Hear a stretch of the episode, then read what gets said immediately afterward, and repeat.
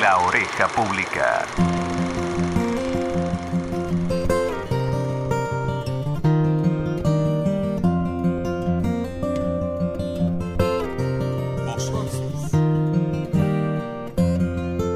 Es domingo, un día distinto para muchos de nosotros.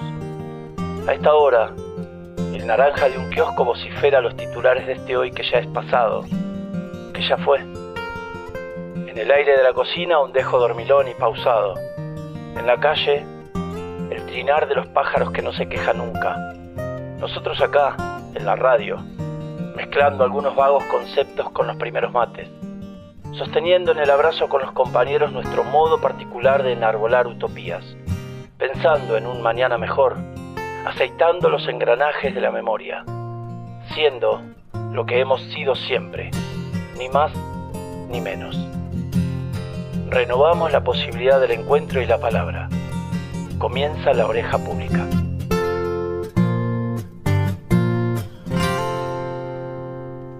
Hola, ¿qué tal? Buen día, ¿cómo les va? Aquí estamos en la radio de la universidad comenzando una nueva emisión de La Oreja Pública. Eh, con el respaldo, con el apoyo de la dirección de esta radio que en sus contenidos también nos permite a nosotros entablar un ida y vuelta con artistas de todas las áreas del arte, de todas las aristas del arte, y un público o una audiencia que está allí desde hace más de 15 años eh, compartiendo con nosotros también una, una visión, una mirada, una percepción, eh, no solamente de la cultura, sino de desarrollo artístico que tiene nuestro país. Nos ocupamos mucho de nuestra ciudad, nos ocupamos de la región, pero nos ocupamos también de nuestro país y de Latinoamérica. Difundimos mucha, mucha actividad artística que se desarrolla en, en todos los espectros. Hay cuestiones que no nos interesan y otras que nos interesan muchísimo. El programa de hoy, que también lo vamos a compartir con FM La Compañía 101.7 allí en Tandil, a la que vamos a agregar en esta mañana de hoy el saludo para LU10 de Azul, la AM de Azul.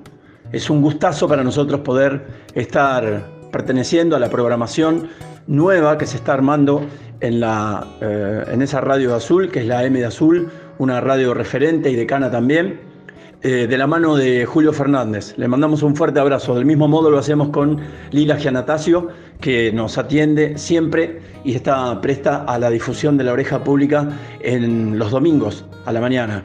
El abrazo para todos y para Julio Macías, el director de esta radio. Me he propuesto hacer un homenaje a Jorge van der Mole, dedicar todo el espacio que más podamos en este programa de radio a este rosarino un músico, un poeta, que escribe canciones, creo yo, para el mañana. Estaba pensando en esto cuando se me ocurrió hacer el homenaje, pero no es como una ocurrencia, sino siento mm, un compromiso de difusión con la música de Jorge van der Mole, un músico al que admiro, un poeta al que admiro también profundamente.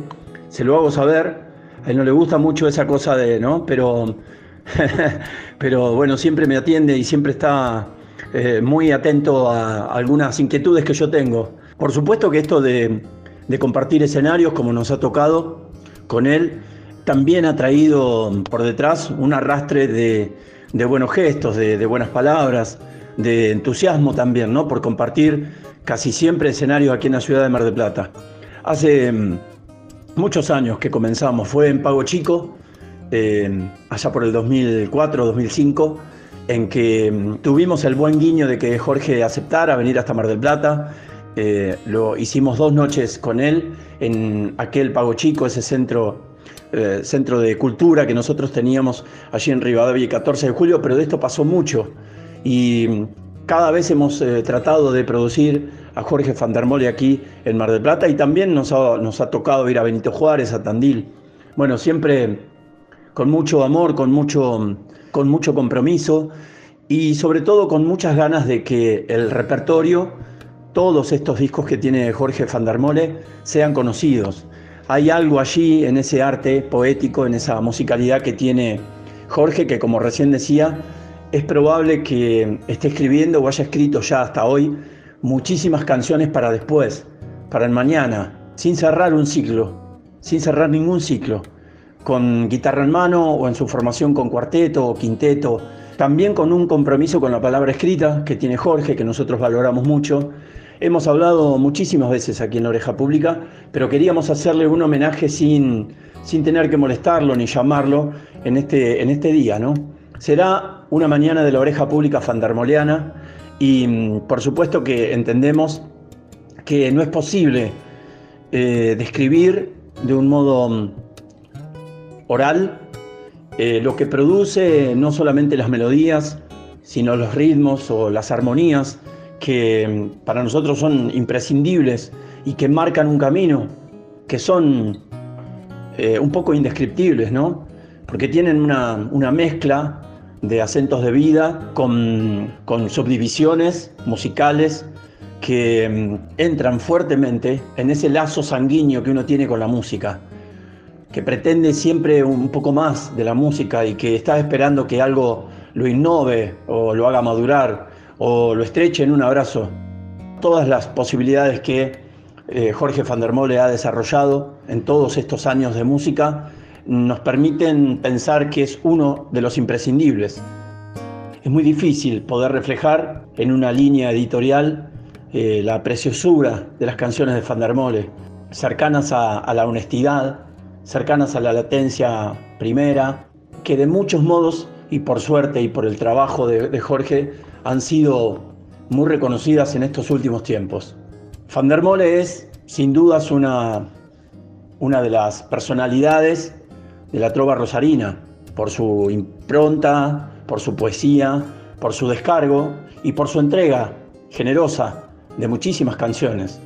Eh, si uno hace un relevo de de versiones de algunas canciones de Jorge van der Mole se encontrará con una infinidad y una cantidad indescriptible e innumerable en toda Latinoamérica y, en habla hispana también, ¿no? Hay que pensarlo de ese modo. Hemos juntado muchas voces para la mañana del día de hoy, muchas. Y en cada una de ellas que hablan y dicen del Fander lo que sienten, lo que piensan, lo que tienen por premisa al pensar en un compositor, un poeta y un músico como Jorge van der Mole, con una sinceridad también absoluta. Así que vamos a compartir en el transcurso de la mañana, de toda esta mañana de radio, solamente canciones de Jorge van der Mole, exceptuando las columnas, por supuesto, la columna de Daniel Canales que está dedicada al tango, pero mm, cada uno de los columnistas también dirá algo acerca de eso acerca de esta impronta que tenemos para el día de hoy. Vamos a escuchar muchas voces eh, y vamos a escuchar la música de Jorge van der Mole en estas tres horas de radio.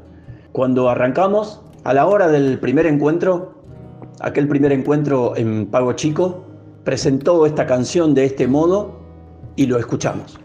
Resulta que nosotros compartimos un, eh, un don, el mayor don que nosotros tenemos, ¿no?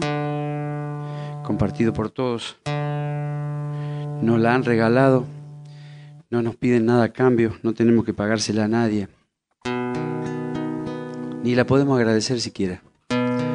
A veces uno recibe dones y a veces recibe regalos. Regalos que tampoco se pueden agradecer y en algunos casos ni siquiera se pueden aceptar. Lo que viene ahora tiene por título Diamante y tiene que ver con eso, tiene que ver con los dones y con los regalos. Esta canción que acaba de presentarlo así Jorge van der Mole, esto pasó allá por el 2006 en Pago Chico, está incluida en Pequeños Mundos que editó Sagrada Medra en el año 2005, que tenía a Jorge en guitarra y voz, a Juancho Perón en percusión, a Iván Tarabelli en teclado, a Fernando Silva en bajo, contrabajo, violonchelo, a Julio Ramírez en acordeón, al negro Carlos Aguirre que toca el piano en esta canción, y en junio a Franco Luciani, bueno, una infinidad de músicos, todos como muy acoplados a esta idea de, del Fander de, acerca de Pequeños Mundos en ese año, ¿no? Han pasado ya 15 años de ese disco. Pero mm, Diamante tiene un empuje, ¿no? Es como plantar la idea de reconocer en primera persona un don, Hace unos días eh, escuché eh, la canción por Lito Vitale y Lito Vitale tiene razón, digamos, es como una forma de representar a aquellos músicos que tienen el don de poder recibir canciones y bajarlas y mostrarlas, entregarlas, compartirlas. Eh, ya supone, Diamante, una complejidad de, de no tentar a la metáfora y de apelar a los recursos del lenguaje para desarrollarla. Si esta idea además requiere música como elemento ineludible de expresión, el relato armado para hacerse canción implica la utilización de exquisitas herramientas. Van der Mole denomina diamante a la posibilidad de escribir y a la capacidad que él mismo tiene de componer música. Y representa a un montón de personas, músicas y músicos del mundo en este diamante. No se ampara en la tercera persona, eso hace de esta canción una sensible confesión que equidista del maravilloso poema de los dones de Borges, quien en su análisis reflexivo apunta magnífica ironía, la de dar a unos ojos sin luz una ciudad de libros, Van der Mole no puede ser irónico con este don, consecuentemente entonces lo homenajea con esta canción. Me han regalado un diamante y no sé qué hacer con tanta luz. Abro mi mano un instante y brilla hasta el cielo, limpiando el azul. Es, sobre todas las cosas, mi piedra preciosa invisible en su faz, y en el envés, transparente, su forma latente se vuelve real. Me han regalado un diamante y no sé qué hacer con tanta luz. Abro mi mano un instante y brilla hasta el cielo limpiando el azul sobre todas las cosas mi piedra preciosa, invisible en su paz. Y en el envés transparente, su forma latente se vuelve real. Los primeros párrafos refieren al don como un regalo y el autor, Jorge, lo identifica como diamante, dándole inmediatamente un peso valorativo no menciona su procedencia. Es claro el decir desde dónde se manifiesta siendo escritor, compositor. Abro mi mano. Describe la invisibilidad y la transparencia del don, aunque confiesa que en su en vez se esconden las melodías y las letras. Su forma latente se vuelve real. ¿Quién sabe por qué misterio elige mi pecho para anidar? ¿De qué incendiado silencio vendrá de qué punto del mapa estelar. Me agujereó la camisa marcándome dentro su cronicidad, su pulsar de lejanía, con relojería de puro cristal. ¿Quién sabe por qué misterio elige mi pecho para anidar? ¿De qué incendiado silencio vendrá? ¿De qué punto del mapa estelar? Me agujereó la camisa marcándome dentro su cronicidad, su pulsar de lejanía con relojería de puro cristal. La sinceridad, bajo la forma de armado poético, dice él, quién sabe por qué misterio, y la utilización de la palabra pecho como equivalente de contención es lo que podemos llamar una virtuosa utilización de los recursos. ¿O no? Un tilde de humildad para decir que solo después de un incendiado silencio, este don puede llegar a él. Sabemos que un mapa estelar puede demostrarnos con exactitud dónde se encuentra un objeto dentro de una mirada de objetos en el cielo. Van der Mole recurre mucho a expresiones de este tipo y a una declaración final. El don marca por lo menos en él una cronicidad que los simples mortales, vamos a asumirlo, desconocemos. Ahora voy ya sin aliento planeando en el viento y llevándolo al mar. Voy a arrojarlo a la espuma entre el agua y la duna y a verlo brillar. No puedo llevar conmigo este brillo cautivo, esta piedra lunar. En mi campo oscurecido su luz de infinito no puede durar. Y él fulgura, fulgura, y me ciega su precioso don. fulgura, criatura, libre de la noche de mi corazón. Voy ya sin aliento, planeando en el viento y llevándolo al mar. Voy a arrojarlo a la espuma entre el agua y la duna y a verlo brillar. No puedo llevar conmigo este brillo cautivo, esta piedra lunar en mi campo oscurecido, su luz de infinito no puede durar y el fulgura,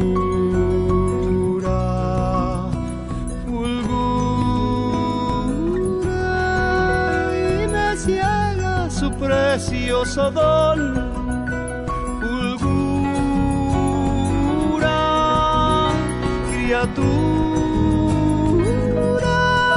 libre de la noche de mi corazón. La resolución de la estructura poética y musical de un estribillo es algo verdaderamente intrincado. Aquellos que nos animamos a intentar lo sabemos. Y los que lo han conseguido también aun cuando el contenido esté claro, ¿no? O surja de la idea primaria. Dos posturas bien definidas por Fander aquí. La primera, su declaración o acaso el reconocimiento de sentir que no puede conservar ese regalo.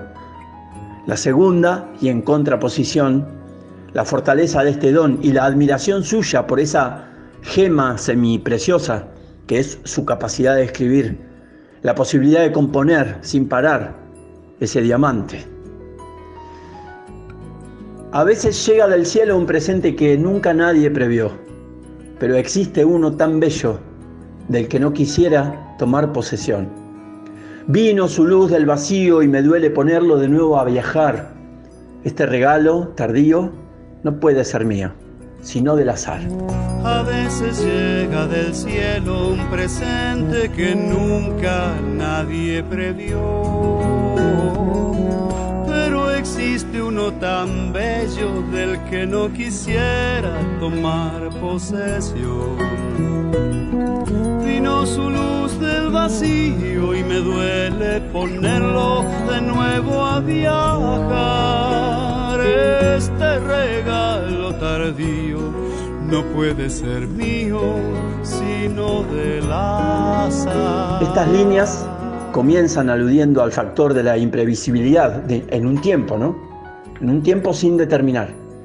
Lo que pudiera referir a la casualidad de la llegada de este don, ante lo cual es necesario aclarar que si bien no puede determinarse ese azar, que nombra Fander como algo concreto, puede ser que el regalo sea recibido ante la adquisición de habilidades intelectuales relativas a un dominio de conocimiento específico según mi parecer.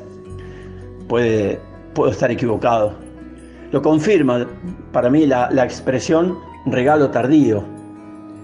Y por último, para cerrar esta especie de seña y de guiño de lectura poética respecto de la canción, declara el autor su dolencia ante la posibilidad de desprenderse del don, tesitura que no responde a la voluntad, aunque se la niegue, o deja de ponerse en práctica.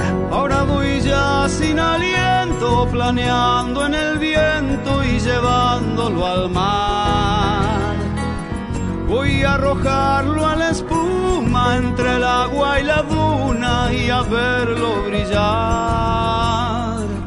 No puedo llevar conmigo este brillo cautivo, esta piedra lunar en mi campo oscurecido, su luz de infinito no puede durar y el fulgura,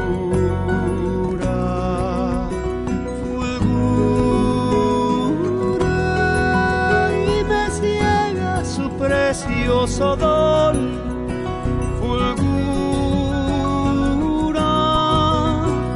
libre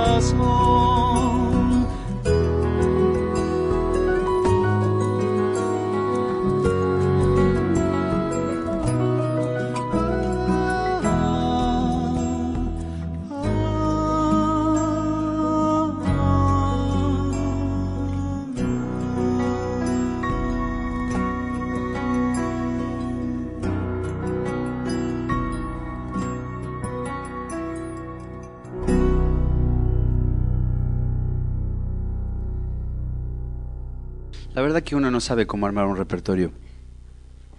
Porque, eh, primero que es un repertorio de lo más heterogéneo, ¿no?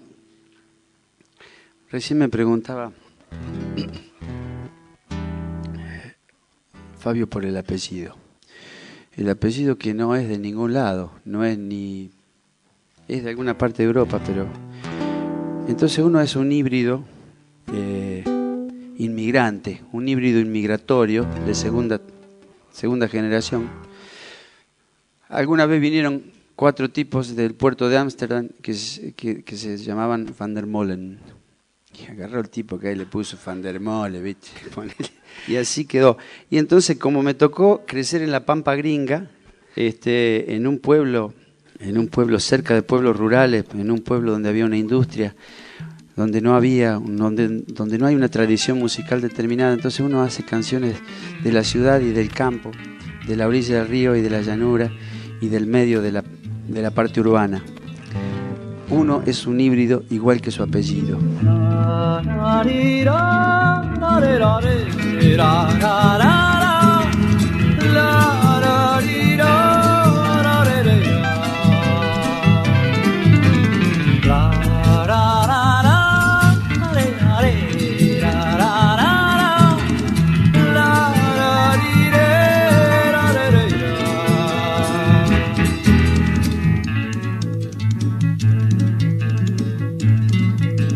La luna nupcial y vieja chorrea por las endijas con luz de papel de lija para estos ojos que lloran y un estilete de sombra escapado de algún viento como un colmillo sangriento me atravesó con tu nombre rumor de cascos oscuros de los caballos en danza, azulando los tambores por arte de magia blanca. El gato de la escalera en un sopor de ginebra, bate en la puerta de lata por arte de magia negra. ¿A dónde te vas ahora? Me gritan de la azotea, escondidos en las flautas para que nadie lo vea. Los alientos que te guardan como adentro de un pañuelo. Y me cruzan con los hilos de la entrepierna hasta el cielo. El cuarto de madrugada se cubre de flores muertas y en algún rincón despierta una abeja encandilada. Zumbando un recuerdo tierno, cruzo este cuerpo maltrecho desde el muelle de tus pechos hasta un fanal del infierno. En la memoria difusa me cuenta un gato de losa de las muchas dulces cosas que quedaron inconclusas. Y no te cuento la pena que tienen los encordados de ver mis dedos armados para matar la tristeza. Me voy y me llevo todo en una cuenca vacía. No es nada de todos modos perder la piel ya perdida. Ya cuelgo un sueño en el muro como otra mancha verdosa. Y dejo el corazón desnudo debajo de una baldosa.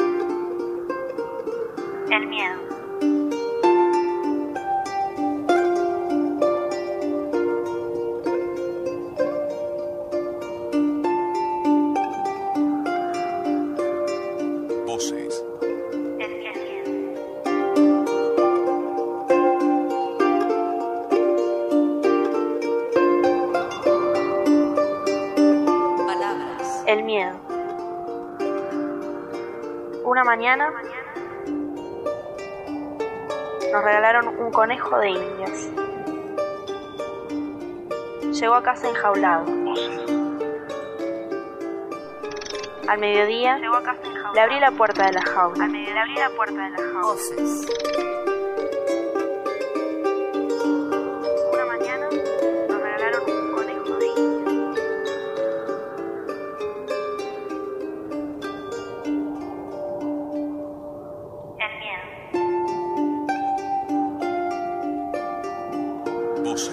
Volví a casa al anochecer y lo encontré tal como lo había dejado.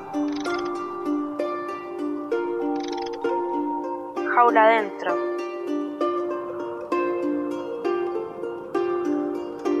Pegado a los barrotes. Volví a casa al anochecer y lo encontré tal como lo había dejado. Temblando del susto de la libertad.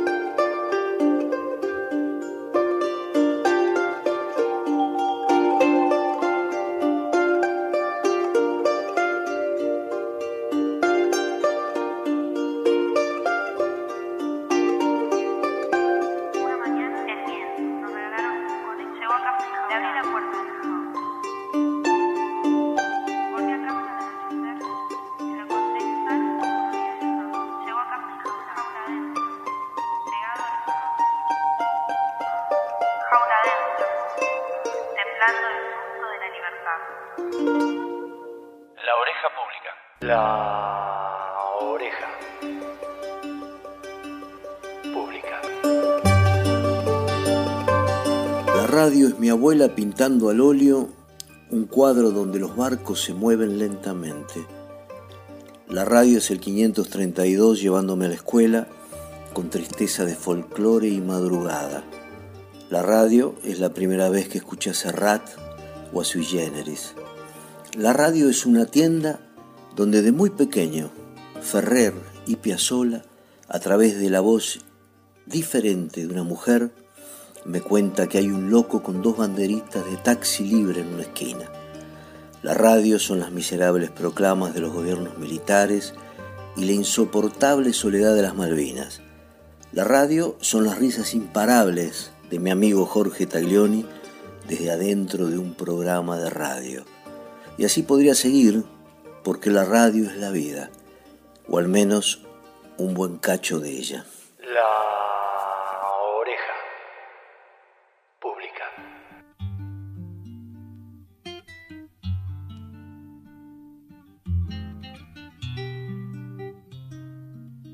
Hola, queridos amigos de la oreja, amigo Fabio.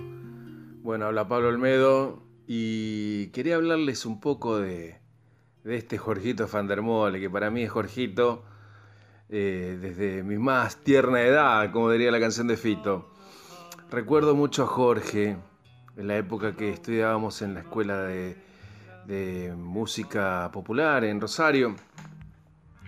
Y él siempre con su bonomía, siempre generoso, siempre ayudando a todo el mundo y incentivando a los alumnos a que, a que fueran creativos. Lo recuerdo mucho en las clases de, de audio perceptiva y realmente un ser increíble. Lo que siempre me causaba gracia era que yo tomaba el colectivo para ir hasta mi casa en la Plaza Sarmiento, en Rosario. Y, ahí paraba, era la terminal del 9 de julio, que era un colectivo interurbano, como decir de acá a Miramar, para llegar al centro desde de Rosario e ir hasta Granadero Baigorra, que era donde vivíamos. Y él siempre con su Ovation, con su guitarra, tomando el colectivo eh, para, para, volver a, Granadero Baigorri a su casa. Y, realmente fantástico, eso habla de su, humildad también, ¿no? Y eso, ese, ese detalle mínimo que para mí, a mí me llama la atención, lo pinta de cuerpo entero. Porque el tipo ya había producido eh, Pájaros de fin de invierno, su primer disco, el segundo disco del año 85, eh, Tierra, Agua y Fuego, creo, fue, o algo así, no me acuerdo bien el título de este, este gran disco. Eh, y era Fandermole ya, y era Fandermole nacionalmente. La trova rosarina era, era muy mencionada, muy nombrada. Y el tipo siempre con esa humildad, con esa bonomía. Y no voy a olvidar jamás su gesto de, de participar en mi disco, él llamándome por teléfono para, para participar en, el disco. Y grabamos una hermosa samba de su primer disco que se llama Samba de lo Perdido. Y recuerdo estar en su casa, porque lo fui a grabar a su casa, me fui hasta Rosario. Y el tipo se. Estuvimos de las 10 de la mañana hasta las 9 de la noche, charlando, haciéndole escuchar el arreglo, con la base del bajo de, el negro Omar Gómez, la percu del Facha Paceri y, mis arreglos de guitarra que había hecho para la samba. Y el tipo grabó ocho tomas de la samba. Le digo, Jorge, con una toma está bien, porque no, no, no, no, yo quiero que tengas, eh, que tengas para elegir y digo, mirá que le voy a recortar todo esto. y el tipo muy, muy generoso y muy comprometido, ¿no? Con, ese detalle. Recuerdo que en un momento de la grabación, él me dice, esperame un segundito, me deja en su estudio, en el fondo de su casa, y voy a calentar el agua del mate. Y no venía, se hacía largo, se hacía largo. Y yo me quedé ahí tocando la guitarra con otro amigo más, Guado García, otro compositor de allá de, de Granadero, Baigorria. Y al rato llega. Después me entero que este señor había llamado a su profesora de canto, Graciela Mozzoni, una capa en Rosario, para poder eh, intensificar eh, los graves que tenía esa samba. Porque hacía un montón que no la, no la cantaba. Y yo la había grabado en el tono original. Él después la sube en su, en su disco Fander, en su eh, doble azul. Y la sube de tonalidad, me cuenta. Pero me dice, no, vamos a hacerla en esta tonalidad que elegiste. Y el tipo para poder llegar bien a los graves eh, va y recurre a su profesora de canto para que le hiciera algunos ejercicios para poder grabarlo. La verdad que más generoso que eso y dedicado, imposible. Y bueno, ¿qué me parece a mí Fander? La presencia de Fander dentro del cancionero popular, no solo argentino ya, ella trasciende, trasciende eh, las fronteras. Y realmente yo siempre lo tuve a él como un como un Jaime Dávalos, como un Manuel Castilla, y al nivel compositivo como un Cuchi Leguizamón, eh, como a un Tom Jobim, o sea, eh, yo pienso que puede ir codo a codo al lado de, esa gente.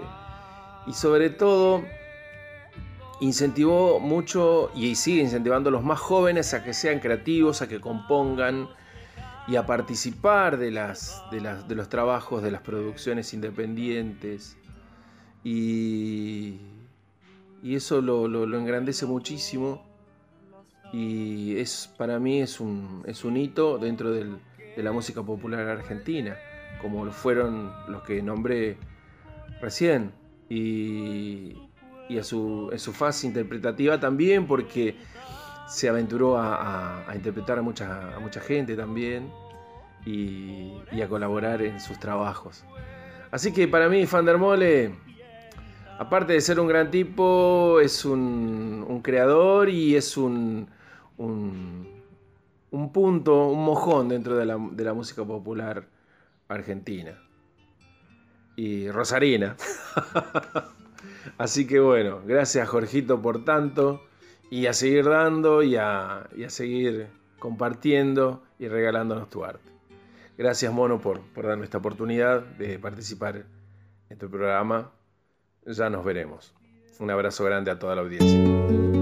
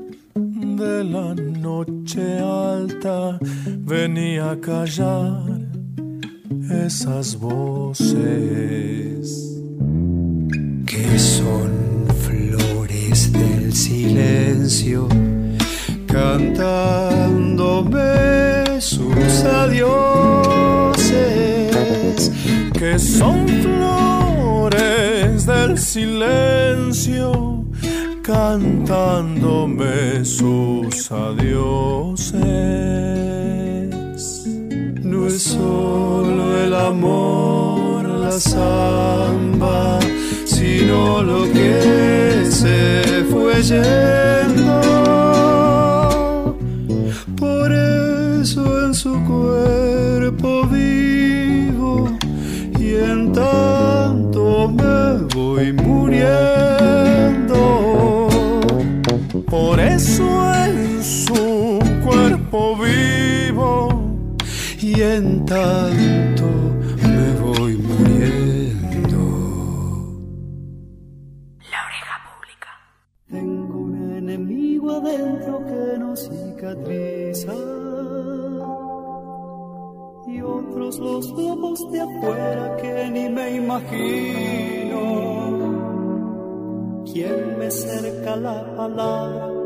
segregando.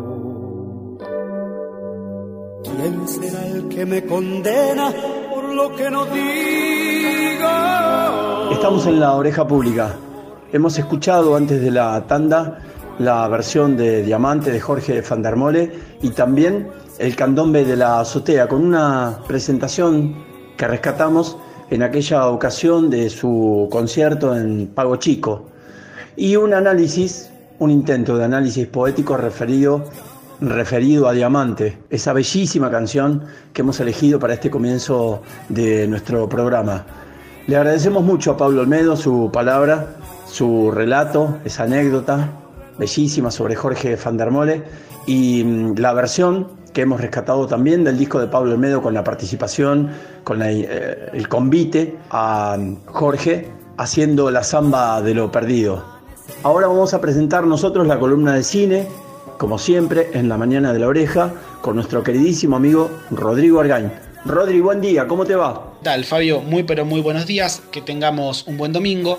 Bueno, habíamos hablado en columnas anteriores sobre la filmografía de directores como Taika Waititi o Paolo Sorrentino, directores que son de este momento, que están en vigencia, en actividad y que son autores que tienen su voz propia. ¿Por qué digo que son autores? Porque no es que los contrata una productora y les dice, toma, acá tenés la película y tu único rol es dirigir a los actores y a las actrices, sino que tienen una injerencia en todos los aspectos que tienen que ver con la obra y que tienen un total control de lo que se va a mostrar en pantalla. Hoy nos vamos a dedicar específicamente a la filmografía del director Wes Anderson. Es un director norteamericano del estado de Texas, más específicamente de la ciudad de Houston, que cuando era chico iban juntos al colegio con el actor famosísimo Owen Wilson y juntos empezaron a experimentar con cortometrajes en formato Super 8. Wes Anderson cuando era chico quería ser arquitecto, luego quiso ser escritor y después se dedicó a experimentar con el cine. Todo esto viene al caso porque cuando veamos las películas de Wes Anderson vamos a encontrar muchísimas señas de estos factores. Justamente con Owen Wilson y con su hermano Luke Wilson, también es un actor muy reconocido, juntos hicieron Bottle Rocket en el año 1992, cortometraje que luego en el año 96 se extendió y se estrenó como largometraje y ópera prima de este autor Wes Anderson, en donde ya se puede ver algunos de los vestigios de lo que luego él seguiría explorando y armaría alrededor de toda su filmografía un universo en donde todas sus películas podrían estar depositadas y además siempre trabajando con, con grandes repartos de actores y actrices muy famosos y cada vez incorporando a sus películas más de estas estrellas del cine norteamericano. Tal es así que cuando algunas de estas personas protagonizan sus películas, las otras aparecen con cameos. Es muy común ver a Bill Murray, a Owen Wilson, Angelica Houston, Ben Stiller y demás participando, aunque sea en pequeños segmentos o protagonizando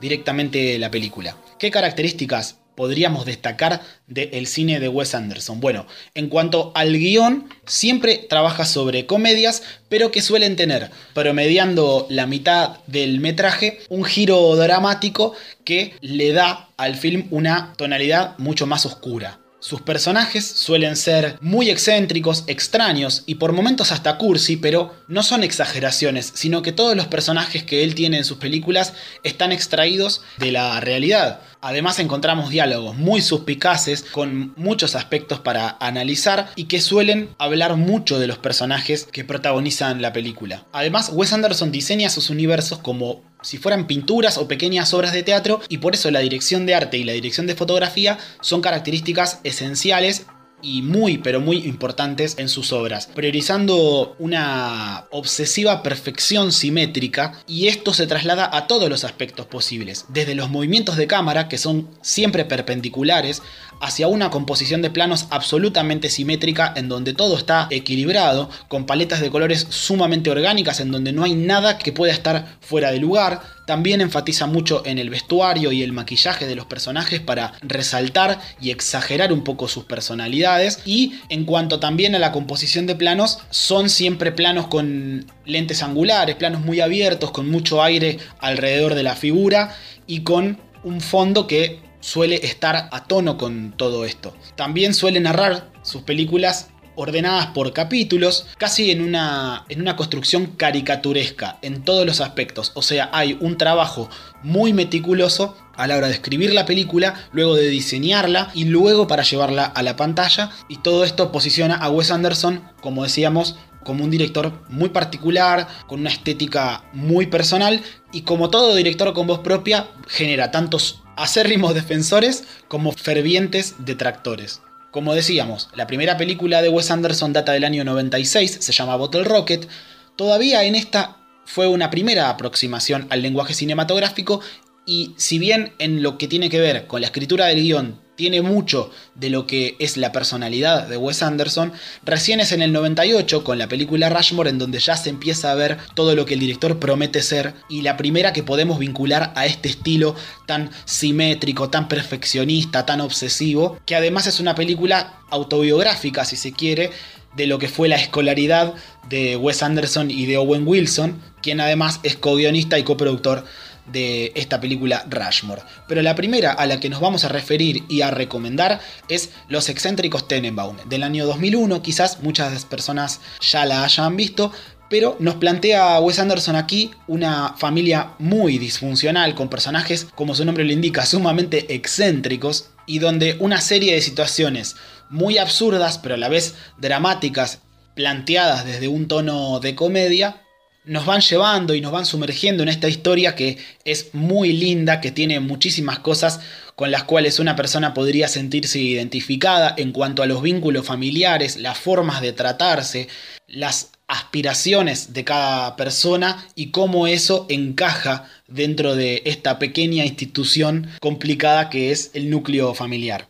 Una de las razones quizás por las cuales mucha gente no gusta del cine de Wes Anderson es justamente por esto que digo de que la película es linda, y vamos a ponerlo entre comillas, porque quizás algunas personas le encuentran una tonalidad demasiado cursi, infantil, y justamente es esto lo que quiere lograr Wes Anderson, esta simulación caricaturesca, pero si nos sentamos y nos disponemos a entrar en el código que nos propone, nos vamos a encontrar con historias muy verosímiles en las cuales rápidamente una persona se puede sentir identificada y además nos pasea por una montaña rusa de sensaciones y eso es una de las cosas más mágicas que tiene la filmografía de Wes Anderson. En el año 2004, Wes Anderson estrena La vida acuática de Steve Zissou con un Bill Murray haciendo un personaje extraordinario y toda esta película es como un gran homenaje a la vida de Jacques Cousteau. Además cuenta con una banda sonora muy notable del el cantante y músico brasilero Seu Jorge interpretando en portugués canciones de David Bowie y justamente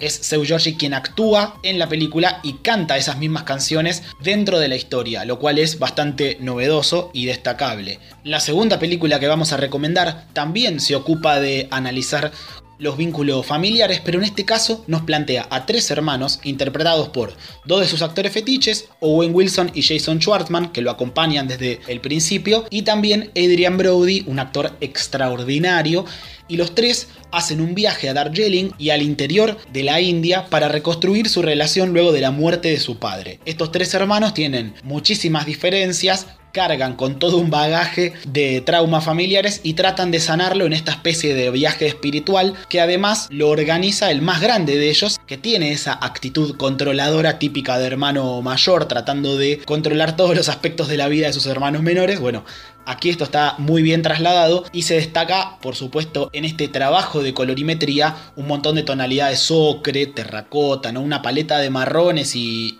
tonos aledaños que enfatizan el lugar en donde transcurre la historia, que es la India. ¿no? Paralelamente a la película Viaje a Darjeeling, el director hace lo que podría ser un pequeño spin-off, un cortometraje en donde se habla de la vida y el matrimonio de uno de estos personajes que está mencionado en la película pero no mostrado. Así que tiene una pequeña coda a modo de cortometraje que se llama Hotel Chevalier y también sería muy lindo para complementar esta hermosa historia que es el viaje a Darjeeling. Luego Wes Anderson pasa a hacer El fantástico señor zorro, que es su primer película en modalidad stop motion, animación cuadro por cuadro. En el año 2012 se mete con el romance entre niños y niñas en la película Moonrise Kingdom, en donde hay un gran campamento y personajes infantiles muy interesantes y hermosísima de ver también. Pero haciendo énfasis en estas películas que elijo recomendarles para que se introduzcan en el universo de Wes Anderson, la tercera que les voy a recomendar es El Gran Hotel Budapest, ganadora de muchos premios, como por ejemplo el Gran Premio del Jurado del Festival de Berlín, cuatro premios Oscar en rubros técnicos, Globo de Oro a la mejor película, bueno, un montón de premios y una película en particular que lo terminó de catapultar, si quedaba alguna duda que era un gran director con mucho para decir y una forma muy específica de decirlo, El Gran Hotel Budapest es esa película que fue bisagra en la carrera de Anderson, narra la historia de un conserje de un famoso hotel europeo de lujo cuya propiedad está en disputa por la muerte de la dueña de ese hotel. Además, este conserje tiene un nuevo empleado, lo toma como su protegido, como su aprendiz, y ambos dedican su vida a este hotel y harán lo que sea para salvarlo. Además, el subtexto de finales de los años 30, en donde ya Europa estaba siendo invadida por el nazismo, y además una enorme cantidad de pequeñas tramas, de subhistorias que van ocurriendo y complementando esta maravilla que es el Gran Hotel Budapest, para mí la mejor película de Wes Anderson y la tercera recomendación de esta columna. Así que recapitulando, además de recomendar toda la filmografía de Wes Anderson, tres películas en particular. Los excéntricos Tenenbaum del año 2001, El viaje a Darjeeling del año 2007 y El Gran Hotel Budapest del año 2014. Y por último, corriéndome un poco del tema que me convoca, quería sumarme a este recorrido fandermoliano de este domingo. Fandermole, desde el momento que lo descubrí, se ha convertido en uno de mis referentes musicales y poéticos más importantes.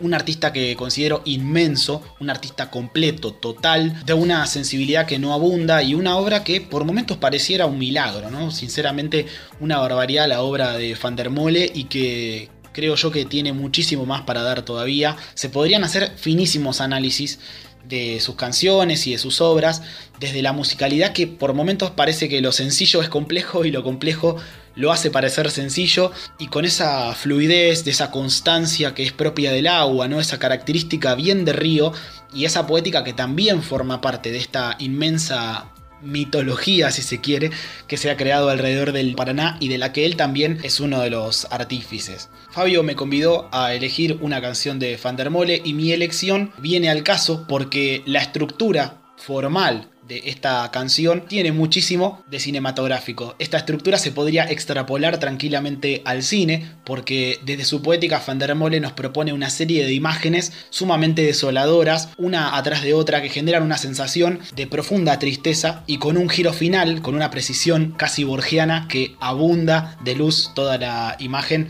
y termina de construir el sentido de esta hermosísima canción que es Solo. Solo como al aclarar está el lucero, como el ojo pálido del cielo va girando en la órbita lunar. Solo como el primer hombre de la tierra, como el último lobo de Inglaterra como el viejo más viejo del lugar. Solo como uno bailando sus ensueños, como el monstruo que sobrevivió un milenio y se esconde en una gruta bajo el mar. Solo como el que tiene la virtud del mago, como el que conduce un pueblo hacia el estrago, mientras imagina la felicidad. Solo como el esclavo, solo bajo el yugo, como la conciencia del verdugo beso del traidor. Solo como un grandioso golpe de la suerte, como cada uno frente a su propia muerte, solo como un ángel exterminador.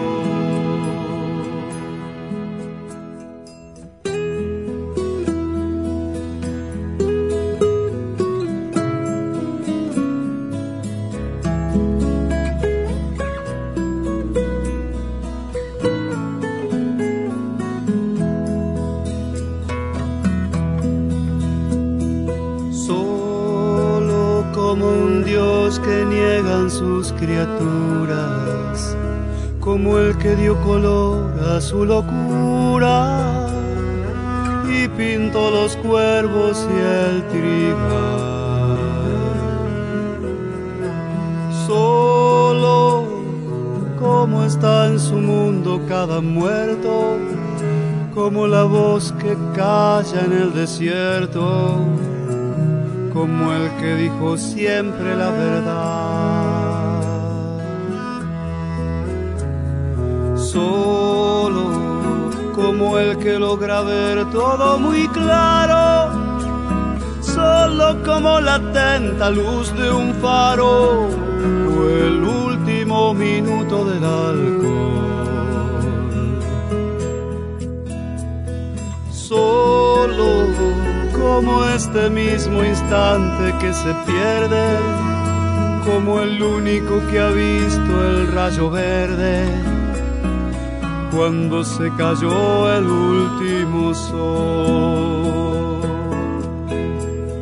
Solo como el que desentraña algún presagio, como el único vivo del naufragio, como todo el que pierde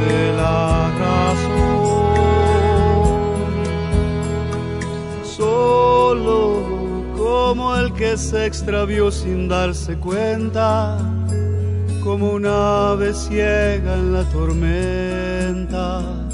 Así estoy en el mundo sin tu amor. Solo como si fuese un animal eterno, clavado en la puerta del infierno Así estoy en el mundo sin tu amor.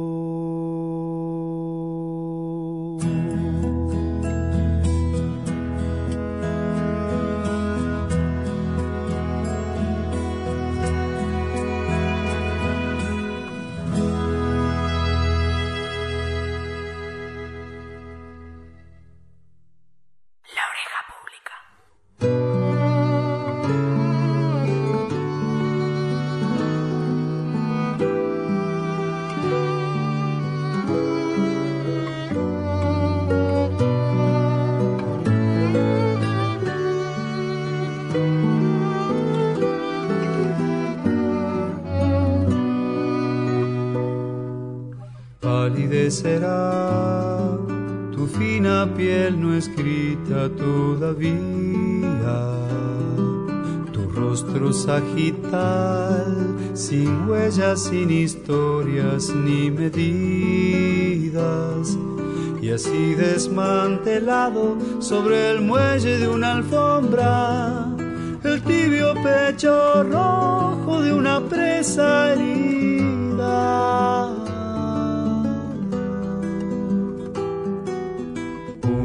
Otra vez cruzábamos el alma en las esquinas. Yo iba tras tus pies, sediento y agotado por la prisa. Y en una calle al sur de los secretos un panal nos vuelve a ver brillar como un lejano día.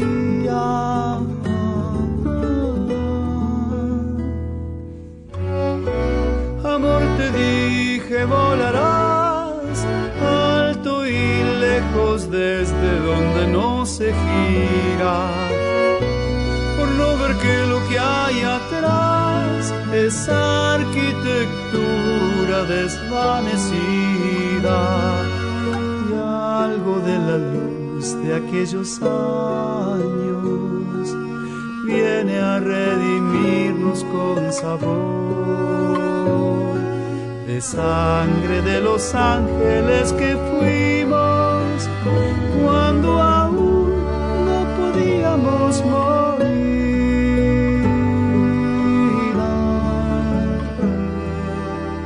Hola Fabio, soy Marcelo Farenga, músico de Mar del Plata. Hablar de Fander es decir de un poeta y músico que uno admira desde que lo conoció. En mi caso a través de las interpretaciones de Juan Carlos Baglietto, como dignos exponentes de la trova rosarina, ambos. Desde esos momentos me atrapó la forma de escribir y de describir, en el caso de los paisajes, la geografía litoraleña con un alto contenido desde lo poético, pero también desde lo social. Nos cuenta cómo es hoy ese paisaje y su gente, nos hace viajar por lugares que no conocemos, pinta su aldea como solo un poeta puede hacerlo, lo ve, lo escribe y lo comparte con nosotros. Y cuando digo nosotros digo el mundo. En mi parecer, la dimensión de su poética y de sus canciones se encuentran enmarcadas dentro de las obras fundamentales del repertorio popular latinoamericano, trascendiendo las fronteras y volando como ese sueñero que nos regaló para siempre.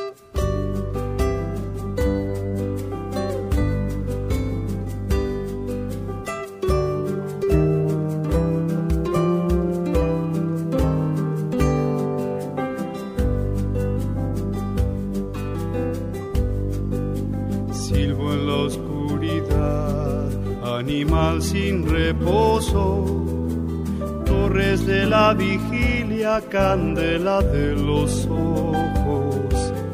No sé qué pueda hacer si una curva del tiempo, un hueco en el corazón atento trigo sobre el brocal para que coma el hambre y abajo el peligroso agujero de la sangre. Yo no puedo ver más que la noche alerta y el misterio detrás de las puertas. Sueñero, jinete sin descanso, sueñero sobre un papel en blanco,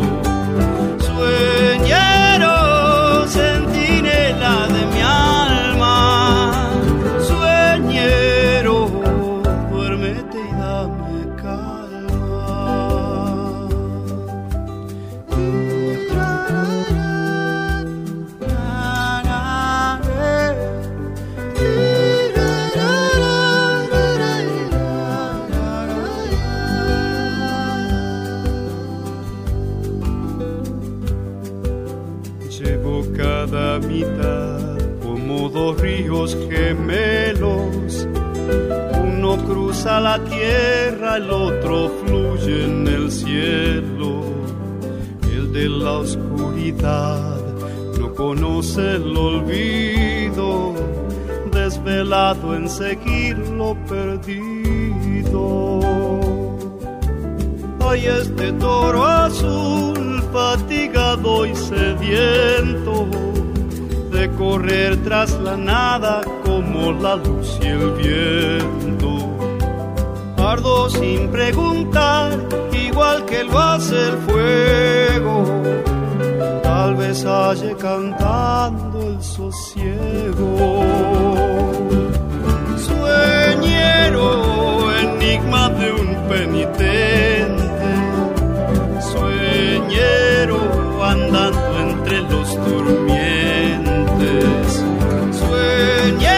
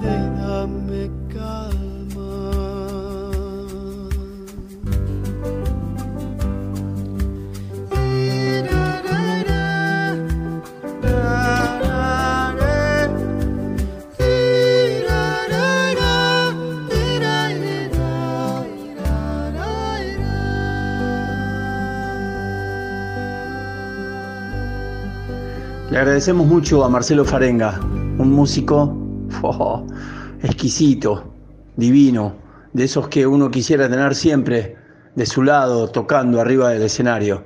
Por supuesto que lo relacionamos siempre con José Milano y ese dúo tremendo, tremendo, que lo ganaron tantos discos, tantas historias y tanta descripción de nuestra geografía, de nuestra andana. Marcelo se refirió a Sueñero, por eso lo citamos en esta versión de Jorge Fandermole.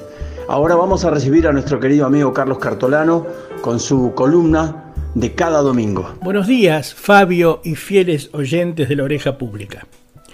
Yo, como ustedes saben, cultivo la escritura, particularmente la poesía, el ensayo y ese género nuevo que tantas posibilidades brinda en cualquiera de las disciplinas artísticas.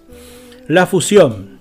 Pero más allá de la invasión de notas propias de un género literario en otro, las artes todas siempre se fusionan en pos de la más franca y acabada comunicación con el lector y escucha. Hablo de la búsqueda de la obra o de la ópera, que no es sino emblema de fusión. Y especialmente hoy quiero comenzar la columna leyéndoles algunos versos de Jorge van der Mole como muestra de ese encuentro de las artes en la palabra. Cuando ya no tenga casi nada de sangre en la garganta de papel, llevo mi sombra alerta sobre la escama del agua abierta, solo como un dios que niegan sus criaturas, como el que dio calor a su locura y pintó los cuervos y el trigal. Secuencia en la cual los dos primeros versos que leí son de cuando, después hay un verso de oración del remanso y finalmente cuatro versos de solo, mi favorita, que fue entregar con ellos poesía, música, color, plástica con la referencia a Vicente Van Gogh y sonido, cuando podíamos escuchar, como en toda la obra de Van der Mole, la queja rumorosa del río. Lo saludo a Jorge Van der Mole.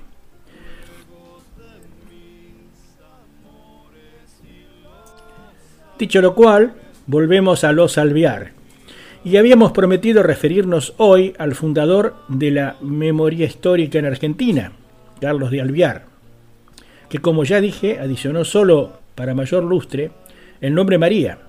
Se llamaba según acta de bautismo Carlos Antonio del Santo Guardián de Alviar y Balbastro. Aclaramos esto de Santo Guardián, que hace referencia al epónimo y patrono de la ciudad donde nació el personaje. Santo Ángel Guardián de las Misiones, antigua reducción jesuítica de las misiones orientales, o de El Tape, actualmente Santo Ángelo, en territorio anexado a Río Grande del Sur, tras la conquista portuguesa de 1801. Les recuerdo mi relato de la columna del pasado domingo, cuando Carlos de Alvear presenció cómo estallaba y se hundía la fragata Mercedes, y en ello perecían su madre y siete de sus hermanos. Quizás necesitaríamos el concurso de la psicología freudiana o del autor del filicidio, Raldo Raskowski, para explicar algo que ustedes ya se imaginan, por qué Carlos de Alviar se comportó siempre como un rebelde inconformable, ansioso de poder, con arranques de crueldad. Eh, me refiero al papel de conspirador y cómo fue desde niño un contrariado de la fortuna, privado de su madre y sus hermanos, cuando tenía solo 16 años, negado del afecto de su padre que contrajo nuevo matrimonio en Inglaterra, y recuperó la paternidad de otros siete hijos, pasando entonces Carlos a un segundo plano en lo familiar. Pero antes de entrar de lleno en la biografía de ese personaje controvertido, les ofreceremos alguna información más sobre el naufragio. Se trata de datos sorprendentes. En 2004, la empresa cazatesoros estadounidense Odyssey reveló el hallazgo de las monedas de oro y plata de la Mercedes, la fragata siniestrada en el enfrentamiento con los ingleses 200 años antes, y que supuso la muerte de, la Patricia Balbastro, esposa de don Diego de Alviar, y de siete de sus hijos, sobreviviendo solamente Carlos.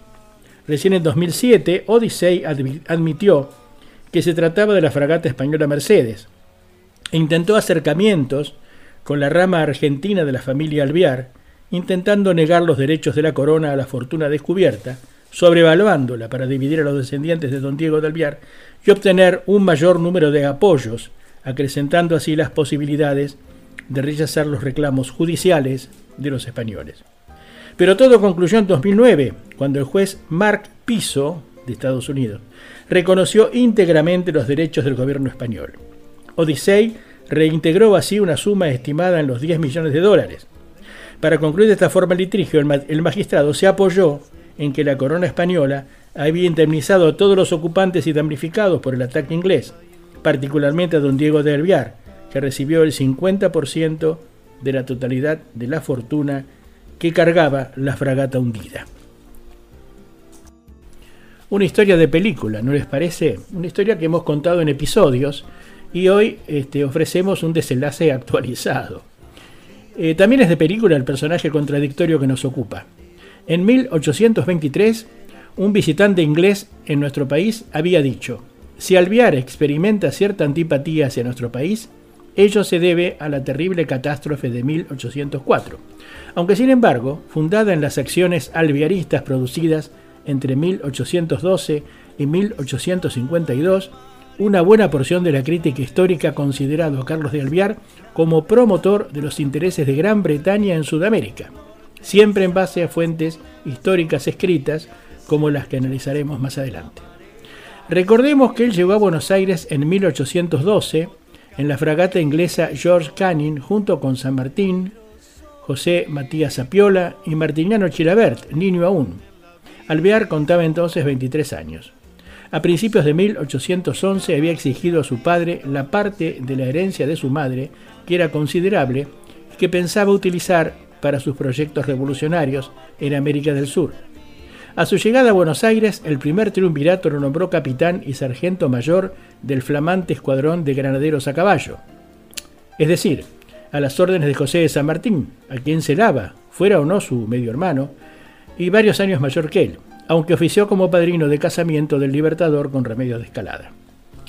Se desempeñó junto a notorios patriotas de esa época en la Logia Lautaro, inspirada en principios de libertad e independencia preconizados por Gran Bretaña, siempre interesado en nuevas colonias, y participó en los hechos de 1812 que culminaron con el reemplazo del primer triunvirato por el segundo y la convocatoria a la Asamblea del año 13, que tendría por principal finalidad convocar representantes de todas las provincias para declarar la independencia y redactar una constitución para el nuevo país. Alvear fue entonces designado al frente de la Asamblea, consiguiendo que se crease el cargo de director supremo de las Provincias Unidas, para el cual designó al tío de su madre, Gervasio Posadas, que le respondía en forma incondicional.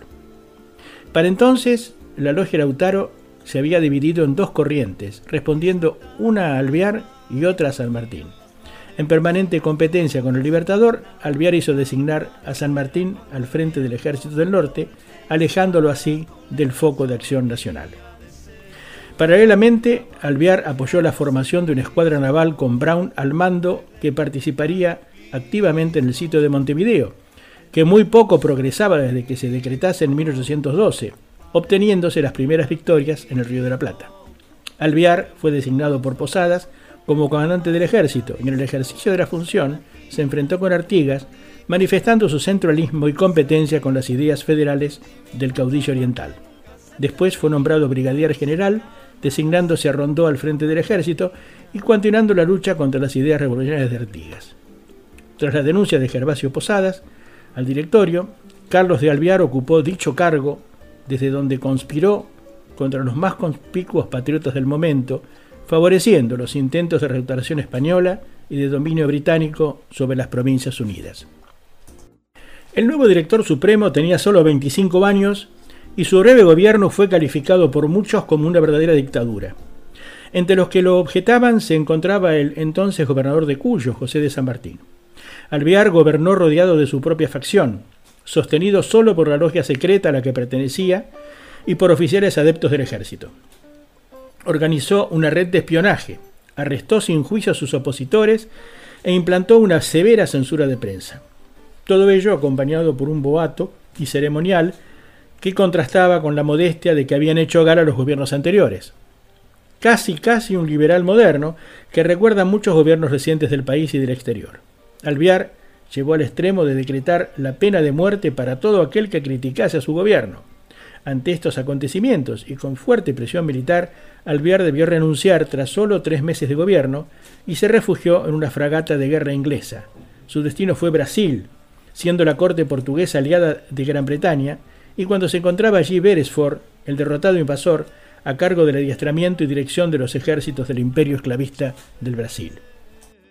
Pero ya antes de cesar en el directorio, es decir, antes de la revolución del 15 de abril de 1815, Alvear gestionaba la entrega de las Provincias Unidas a la corona británica, mientras gobernaba un país que pensaba entregar al mejor postor. Escuchen ustedes esta carta dirigida por Alvear. Dirige Carlos de Alvear esta carta al embajador inglés Stranford el 25 de enero de 1815.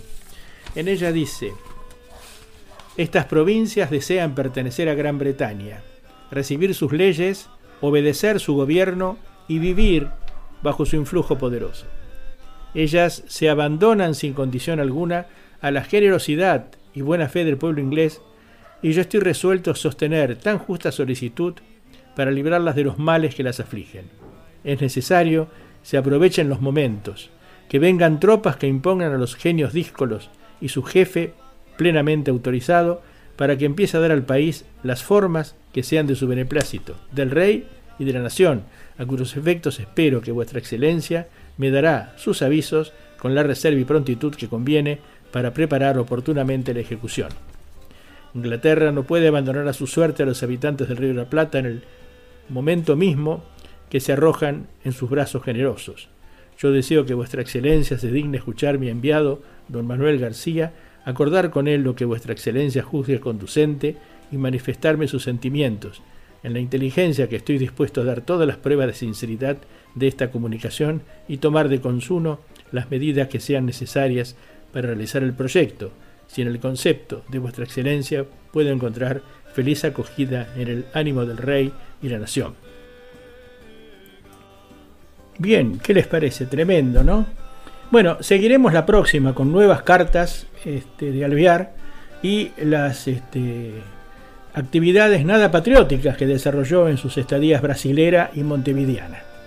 Vamos terminando entonces, nos despedimos de ustedes, deseándoles una muy buena semana y que si se ponen a escribir, que sea con muy buena letra. La Oreja Pública presenta con el auspicio de Mel Calefacción Energía Solar, Canto Versos.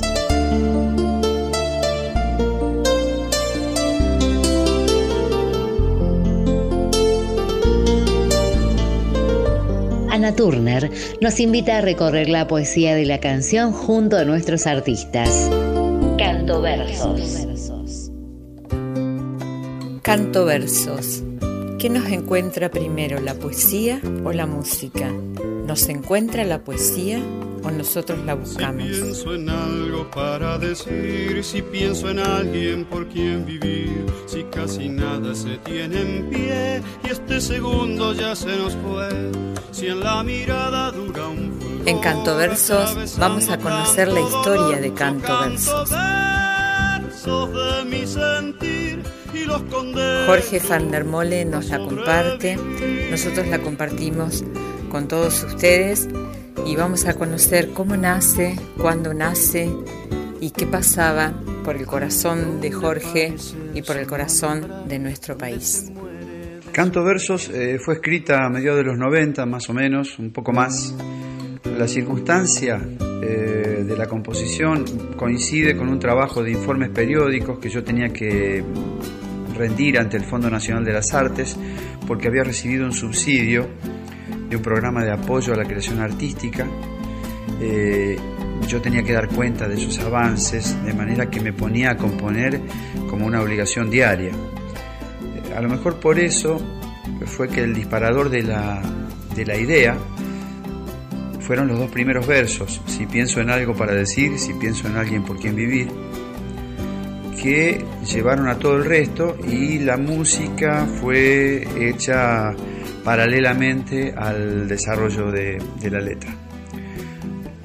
La temática es, es una temática de crisis, es una manifestación emergente y en un principio te diría involuntaria de una percepción crítica de la época, que como creo que pasa con cualquier hecho artístico es producto de una inquietud, de un malestar, de la conciencia, de una presión interior que esa experiencia provoca y que en un, de una manera u otra lleva al lenguaje y manifiesta una voluntad de cambio o una celebración, un testimonio, una denuncia.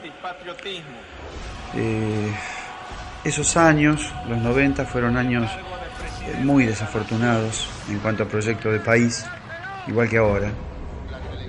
Eh, un, programa neoliberal destructivo y la canción es una metáfora de esa sensación interior de destrucción colectiva, de un lugar donde todo se rompe, donde no se sostiene nada, donde nada perdura, donde no importa nada, eh, ni la tierra, ni la vida, sino solamente algunos intereses dominantes. Con un Dios que aparece como abandonando a sus criaturas por haberse arrepentido de su creación. Eh, eso fue tomado, creo que es una, es una metáfora que sale en parte de una hermosa canción de Rubén Goldín que se llama Otro Ángel.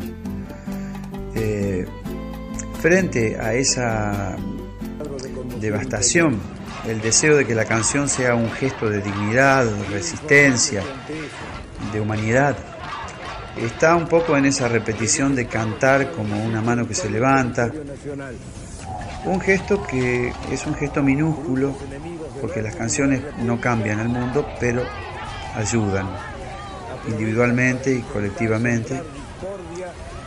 Confío en que sirven para estar un poco más atentos, un poco más lúcidos. Eh, la canción canta versos de furia y fe, como dicen, como dice, pero no de una, una fe en lo divino, sino más bien una, una esperanza en la capacidad humana de sobreponerse a los horrores, a la opresión y a la propia miseria.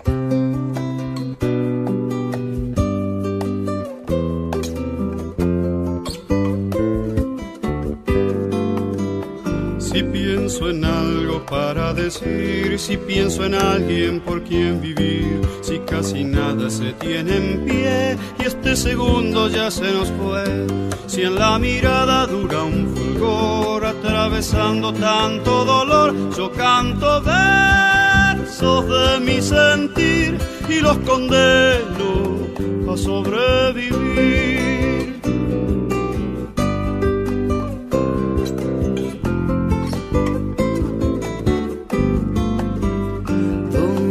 El sol no alumbrar, donde se muere de soledad, en lo más hondo de esta quietud, donde oculto la sangre, la luz, donde agoniza un ángel guardián y se nos pudre el agua y el pan. Yo canto versos del corazón y los enciendo en una canción.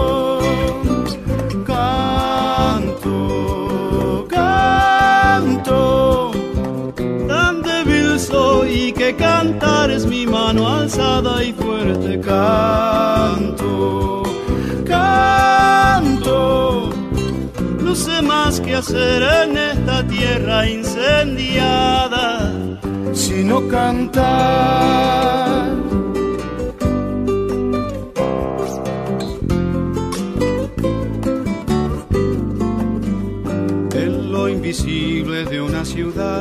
Donde se ocultan odio y verdad, donde las bocas de un nene gris corren sonámbulas tras de mí. La infortunada noche que un Dios arrepentido nos olvidó, yo canto versos de furia y fe para que me ayuden a estar de pie.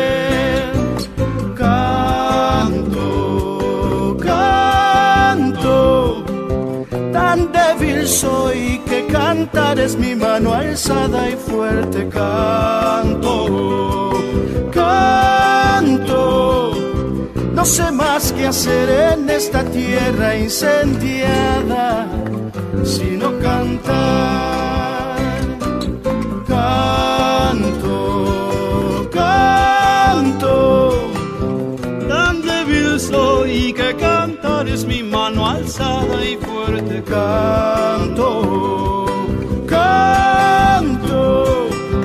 ¿Qué más hacer con palabras deshabitadas sino cantar?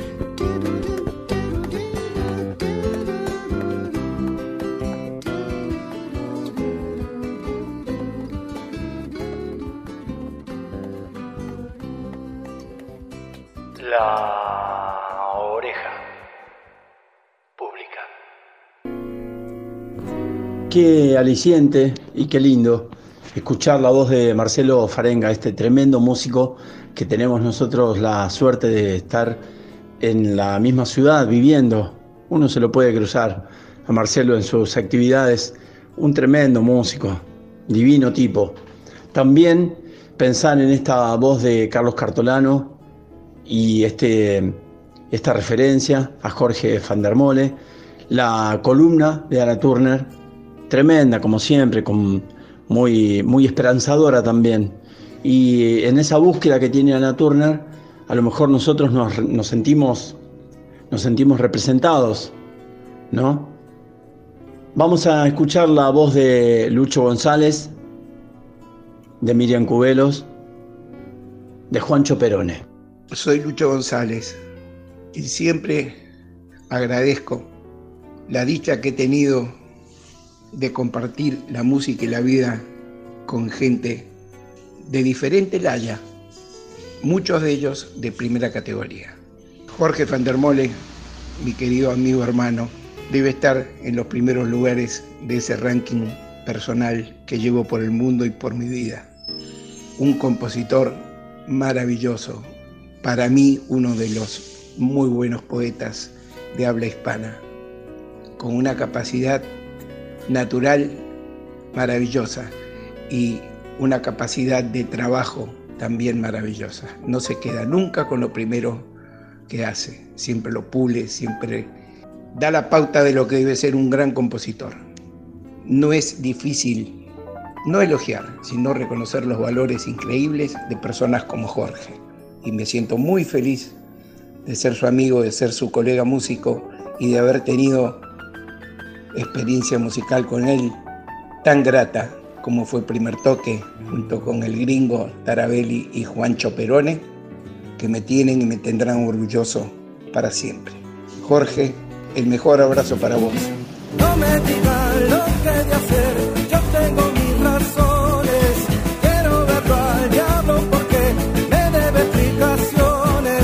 Le voy a pedir al cochino que cambie el destino que me hizo comprar.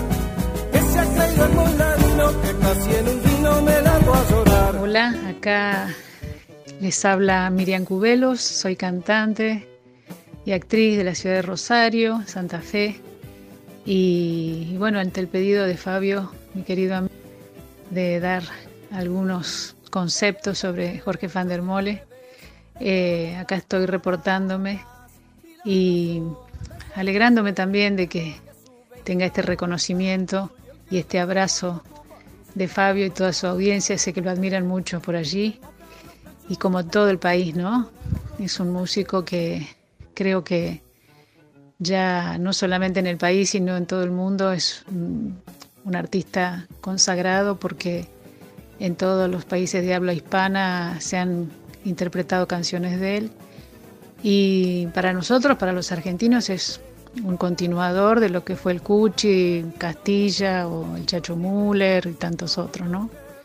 Eh, no hay muchos como Jorge. Y bueno, es muy difícil, eh, como dice Juancho, hablar de un amigo tan querido, ¿no? Un hermano casi. Tenemos el, un recorrido desde muy jovencitos juntos en un montón de, de proyectos y lo admiro muchísimo. Y creo que en forma, en una forma u otra, eh, mi recorrido artístico está muy ligado a su, a su material, a sus producciones, eh, porque la verdad me llegan en el alma su- sus canciones. Y, y creo que es un continuador también de, muchas otras expresiones artísticas este, que lo, reconocen como, como un faro, ¿no? Como un alguien que ilumina nuestra cultura y, y- esta continuidad de, trabajo que tenemos de, difundir nuestra, nuestras raíces, nuestra idiosincrasia, nuestra personalidad. Así que lo quiero muchísimo, quiero su familia, sus hijos y, y los dos tenemos un gran amor por lo que fue la, la presencia y, y el trabajo y la producción artística del Chacho, fuimos un poco sus hijos, así que creo que él en nuestra provincia y nuestro país es un continuador de ese laburo. Y, y estoy fascinada de que cada vez se lo conozca más y se lo reinterprete y lo canten por todos lados, así que feliz eh, de que sea nuestro amigo y que, y que seamos familia. bueno, un abrazo Fabio y espero que disfrutes mucho este día y ojalá que Jorge lo esté escuchando. Un abrazo. porque son tan diferentes Bogotá y Rosario, Andaluz, Montevideano y los tonos argentinos. Celebro la diferencia y que se tensen en el habla,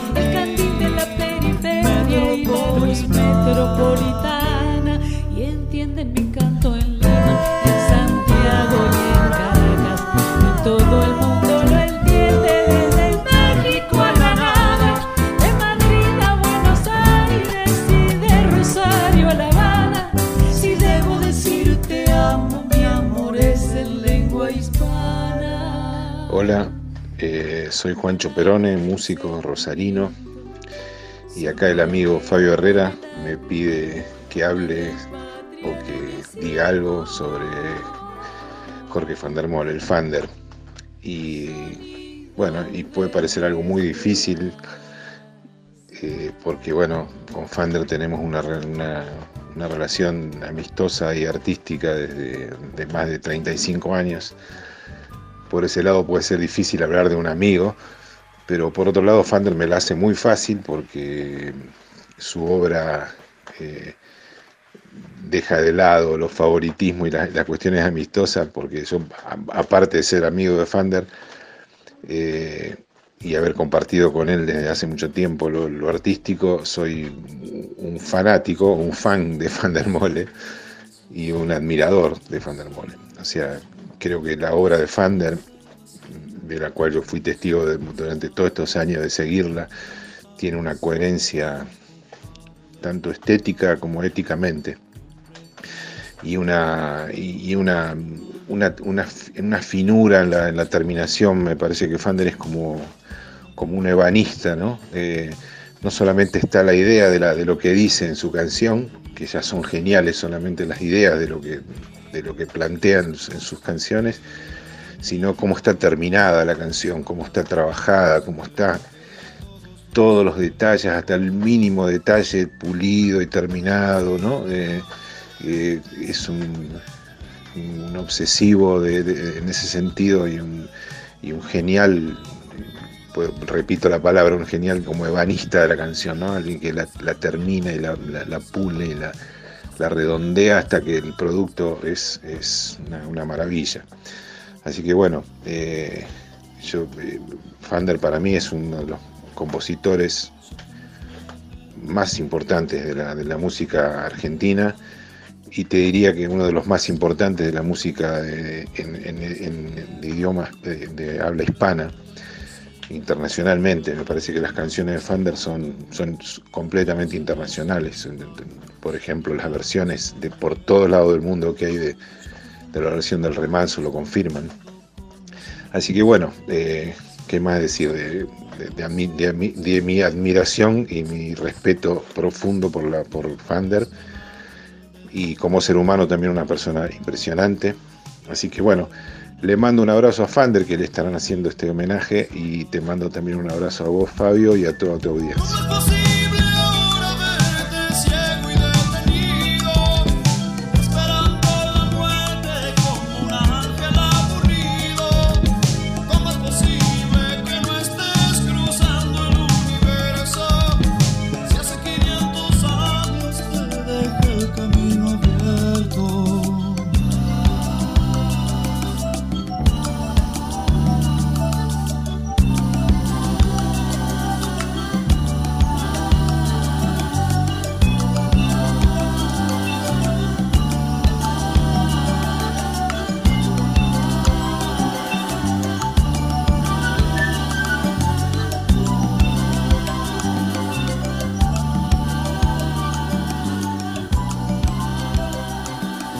Mi agradecimiento personal, sincero, también emocionado.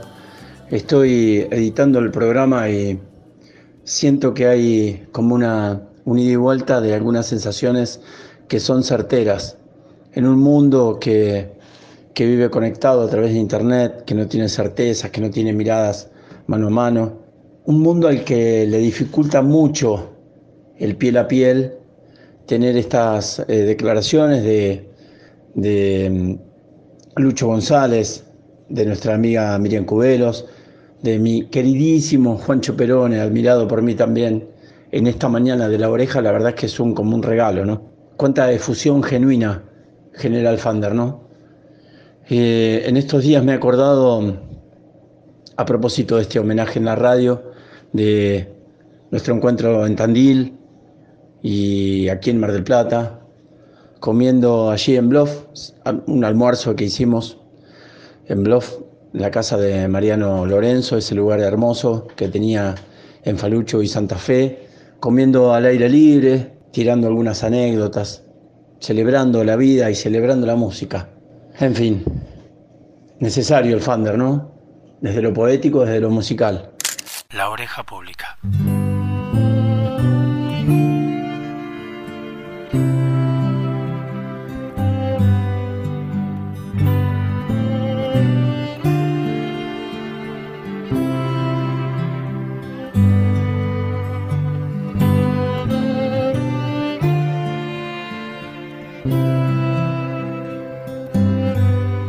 Admitirse, aunque un espíritu puramente musical quizá no lo necesite, que el lenguaje de los sonidos, aunque se basta a sí mismo y no necesita de ninguna ayuda, debe ir acompañado de palabras y aún de una acción plástica, para que nuestro intelecto intuitivo y reflexivo, que no puede estar ocioso nunca, se ocupe de una manera análoga de modo que no se desvíe de la música su atención.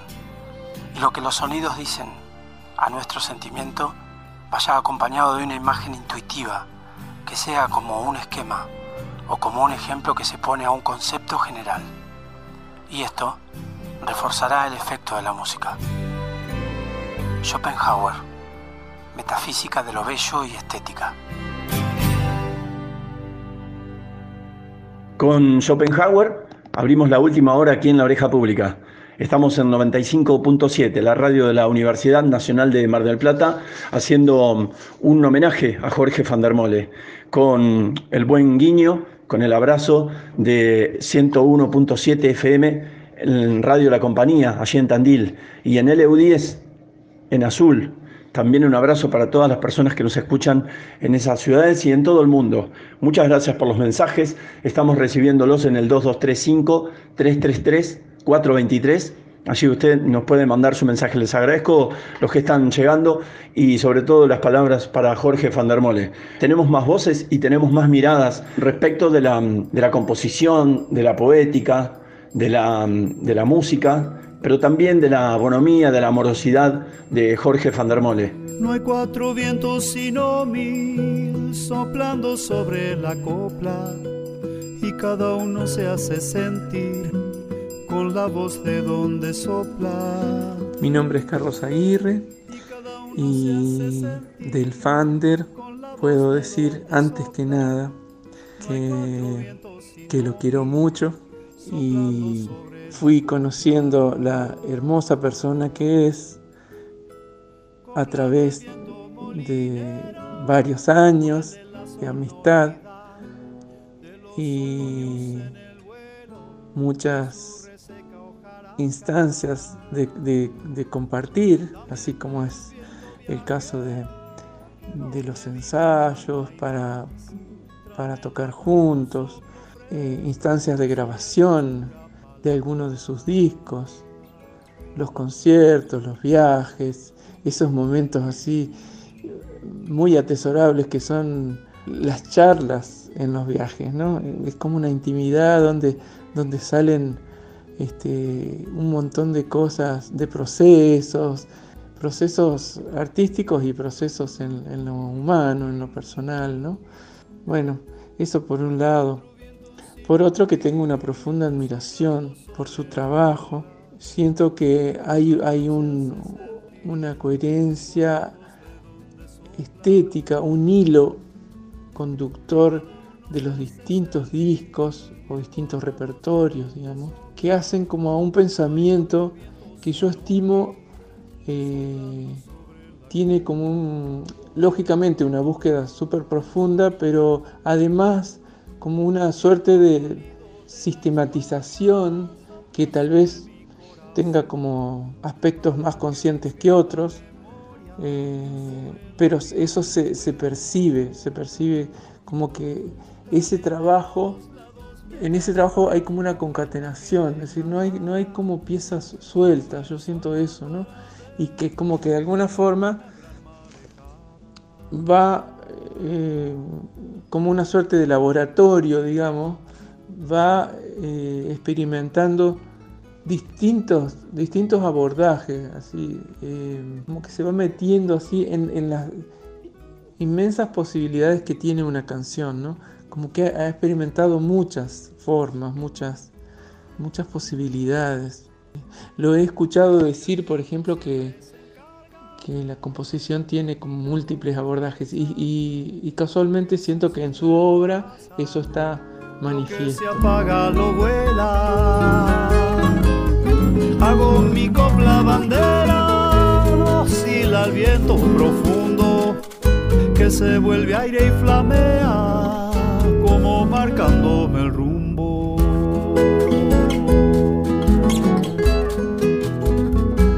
No hay cuatro vientos sino mil soplando sobre la copla y cada uno se hace sentir con la voz de donde sopla. Y cada uno se hace sentir con la voz de donde sopla no hay cuatro vientos sino mil sobre la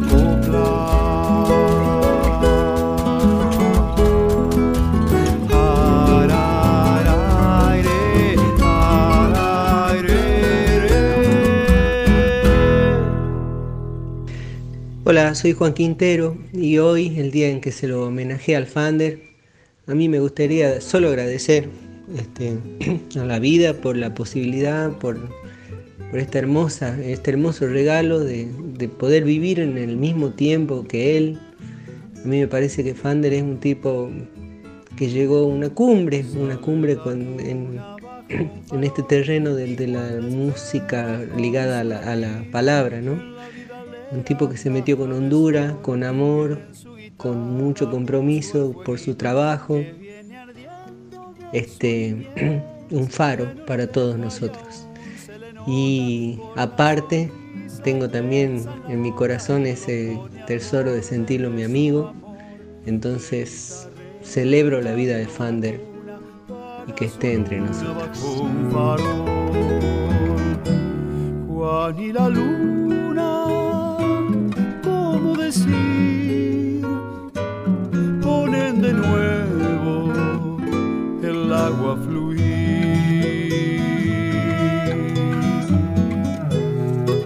Hemos escuchado la voz de Juan Quintero, del negro Carlos Aguirre, cada uno de ellos expresando sinceramente su parecer, no solamente desde lo musical, sino también desde lo humano. Un reconto de muchas voces que hemos tenido en esta mañana, tenemos más. Les recuerdo el 2235-333423. Es tiempo de presentar a nuestro querido amigo Ángel Chiati con su columna, es nuestro quinto columnista aquí y por supuesto que también su columna está ligada a Jorge Fandermole. Apreciarán eso después de que lo saludemos. Ángel, buen día, ¿cómo te va?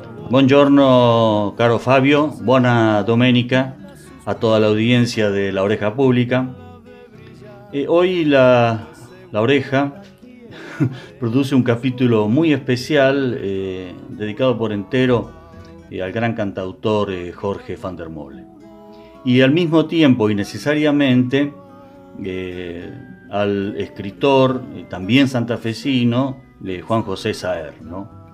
Eh, trataré en, esta columna que ustedes saben, se llama Pensar lo estético, la novela, después veremos si es una novela, titulada El limonero real del citado Saer. Eh, Saer es considerado por buena parte de la más prestigiosa crítica nacional e internacional, y yo comparto eh, esta posición valorativa, como el, el más relevante escritor de la literatura argentina de la segunda mitad del siglo XX, después de Borges, claro. Pero Saer escribió exclusivamente durante la segunda mitad del siglo XX, a eso me refiero. ¿no? Eh, entonces, eh, antes de tratar el, el limonero real, eh, vamos a hacer un poco de biografía y de autobiografía eh, de, Saer. ¿no? Eh, yo viví el enorme privilegio y el gusto de tratar a, a Saer, de tratarlo durante nueve días.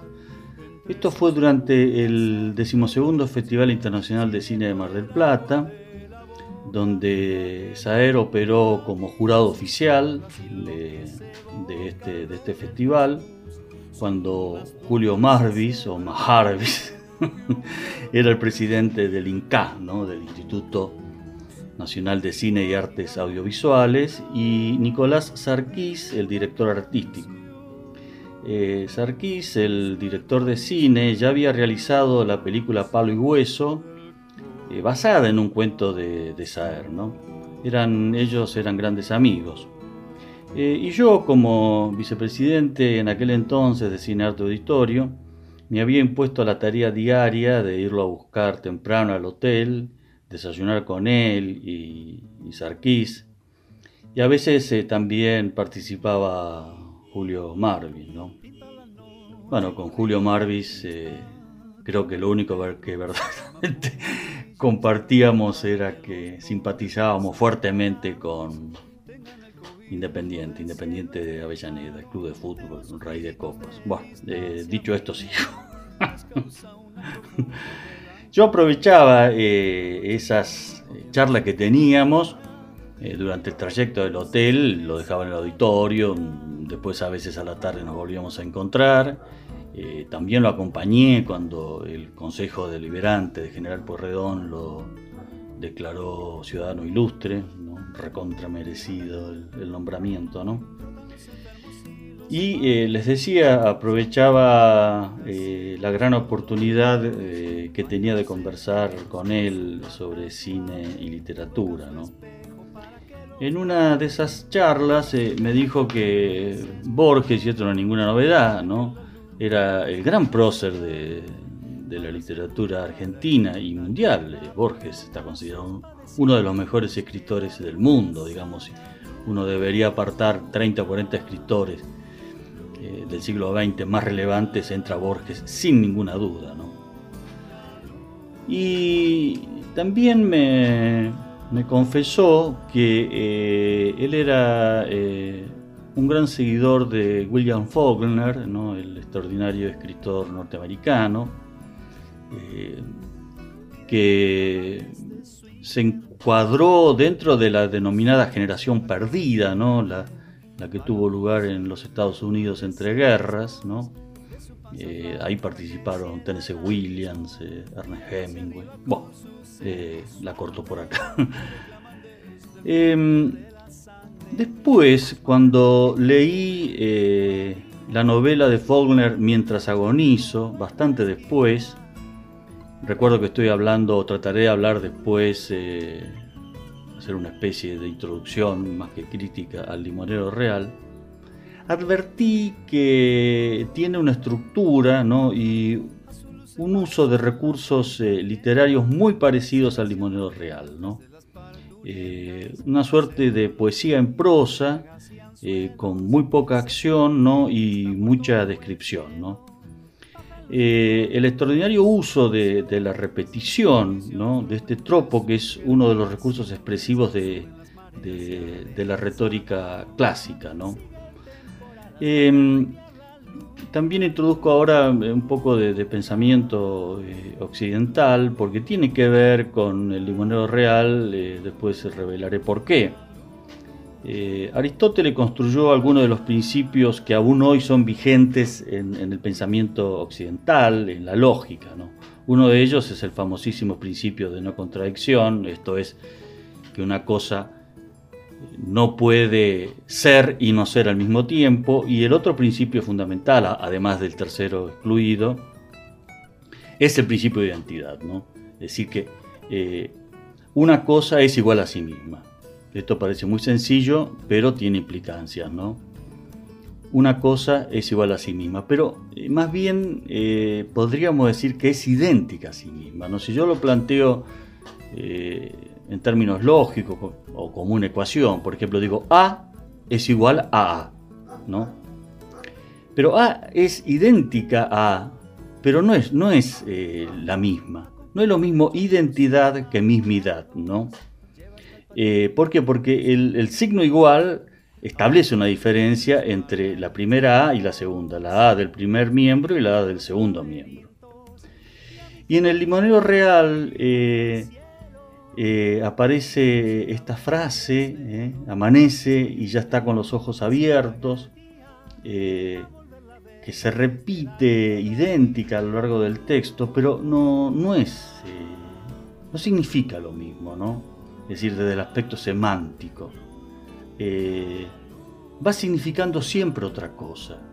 Pero vuelvo a repetir, la frase es idéntica a sí misma, pero en a medida que va evolucionando el texto, ¿no? en, ese contexto, en ese contexto, cada vez va significando algo distinto, aunque sea idéntica a sí misma. ¿no?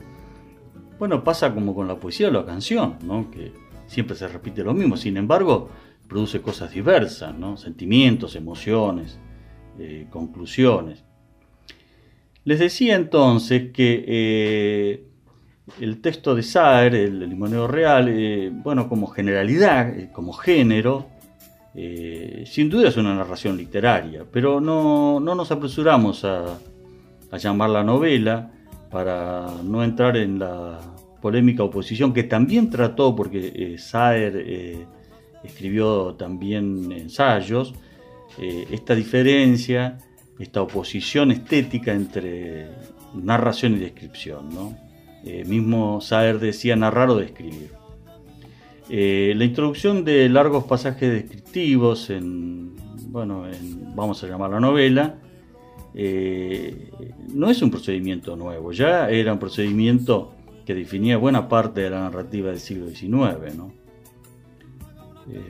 todo relato sería una mezcla de proporciones muy variables, de representaciones de acciones por una parte, y de acontecimientos que van armando la narración. ¿no?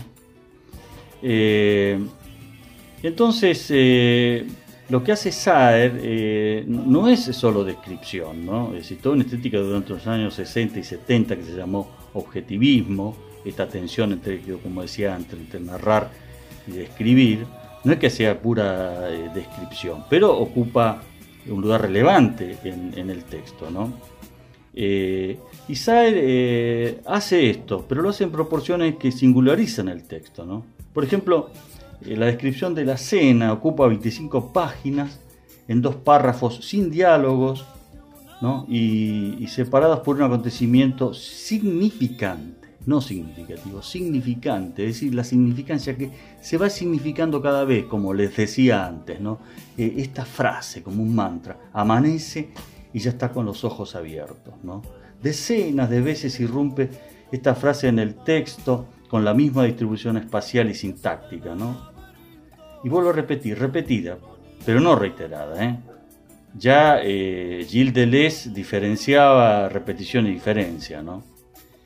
el, sentido, el, el, sinsentido más bien, ¿no? Eh, de esta frase abre, abre el texto solo porque lo inicia y la misma frase lo cierra, pero no porque lo cierre, porque uno queda vibrando como lector con esto, ¿no? Eh, sino porque finaliza la narración, nada más que por eso, digamos, que lo cierra, ¿no? Porque la historia que ahí se narra estrictamente es, un, es una historia sencilla pero no simple, ¿no? Es decir, un pequeño grupo de isleños eh, que habitan ahí en el litoral argentino eh, se reúnen el último día del año cristiano para celebrar el fin de año, ¿no? Y, bueno, y lo hacen con una cena, una comida que también es sencilla, es, hay solo cordero, asado, pan y vino, pero la trama iludimbre de ese texto no lo es, no lo es en absoluto es eh, compleja y, quiere eh, organizarse en torno de un acontecimiento ¿no? Eh, insistente, como el deseo diría Lacan, ¿no? esta frase, ¿no? amanece y ya está con los ojos abiertos. El acontecimiento, este acontecimiento, que obviamente es fuerte, pero es el, el, único acontecimiento, digamos, de acción verdaderamente importante para, para, un matrimonio, es que eh, un muchacho que es eh, hijo único eh, se cría, bueno, junto a sus padres en una isla del Paraná, emigra temporariamente a la ciudad para cumplir con el servicio militar obligatorio, cumple con su obligación y le dan la baja, ¿no? pero en vez de regresar a vivir en la solitaria isla con su pequeño grupo familiar, decide quedarse en la ciudad a trabajar en el gremio de la construcción. Y poco después, unos meses después, tampoco se precisa, mientras estaba ejerciendo su nuevo oficio urbano, cae desde un andamio y muere. ¿no? Y quizás sea por esto ¿no? que la madre amanece y ya está con los ojos abiertos. Pero Nadie sabe, ni el marido, ni nosotros los lectores, si acaba de despertar o si hace un rato largo que despertó, o directamente no durmió en toda la noche, ¿no? Eh, y bueno, y todas las que le siguieron a la muerte del hijo, ¿no? Eh, la historia, como decíamos, es sencilla. El acontecimiento, el sentido textual, claro que no lo es, ¿no? O mejor, no lo es el fantasma, el efecto, ¿no? El efecto este eh, significante, ¿no? Eh, hoy creo que me excedí un poco y, me parece que ya es hora que Jorge van der Mole, que le hizo una canción que titula precisamente El Limonero Real, aunque hay otros homenajes también, eh, una película de 2017, si mal no recuerdo, de Gustavo Fontana, una muy buena película, también hizo una versión cinematográfica basada en, esta narración o novela, digamos, ¿no? Y esta película obtuvo varias nominaciones y, el premio Cóndor de Plata al mejor guion adaptado en 2017. Eh, bueno, y va mi, mi, saludo y gratitud por su arte Jorge van der Mole, que vuelvo a repetir hizo una canción extraordinaria denominada precisamente el limonero real. Arriba de Archie. Manchas de lejos, mujeres que van llegando y los viejos perdidos del hablar. Sombran los filos, sujeta ese animal y va tiñendo el río la roja luz ritual. Manchas que los viejos prefieren no mirar. Van las tres llegando, vestidas de ciudad. Solo ella no viene, luctuosa y nominal. Vete a buscarla, es tiempo de olvidar. Amanece y ya está con los ojos abiertos. Repetidamente vuelve a recordar un chasquido de agua y un cuerpo moreno. Y esa vuelta oscura desde la ciudad. Y silencioso el layo va clavando el remo. Y un nombre ladeado suena esa otra voz. El tiempo se vuelve redondo y eterno como agolpa el árbol, el fruto y la flor.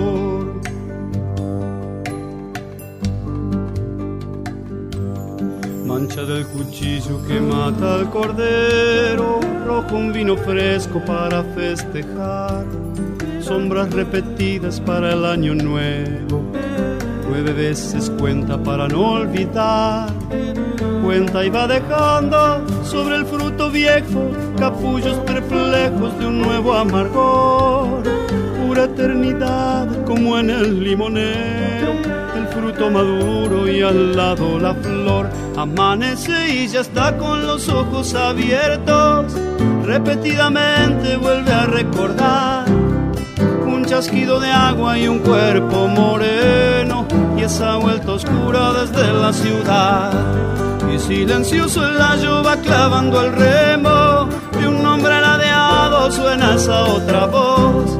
El tiempo se vuelve redondo y eterno, como agolpa el árbol, el fruto y la flor.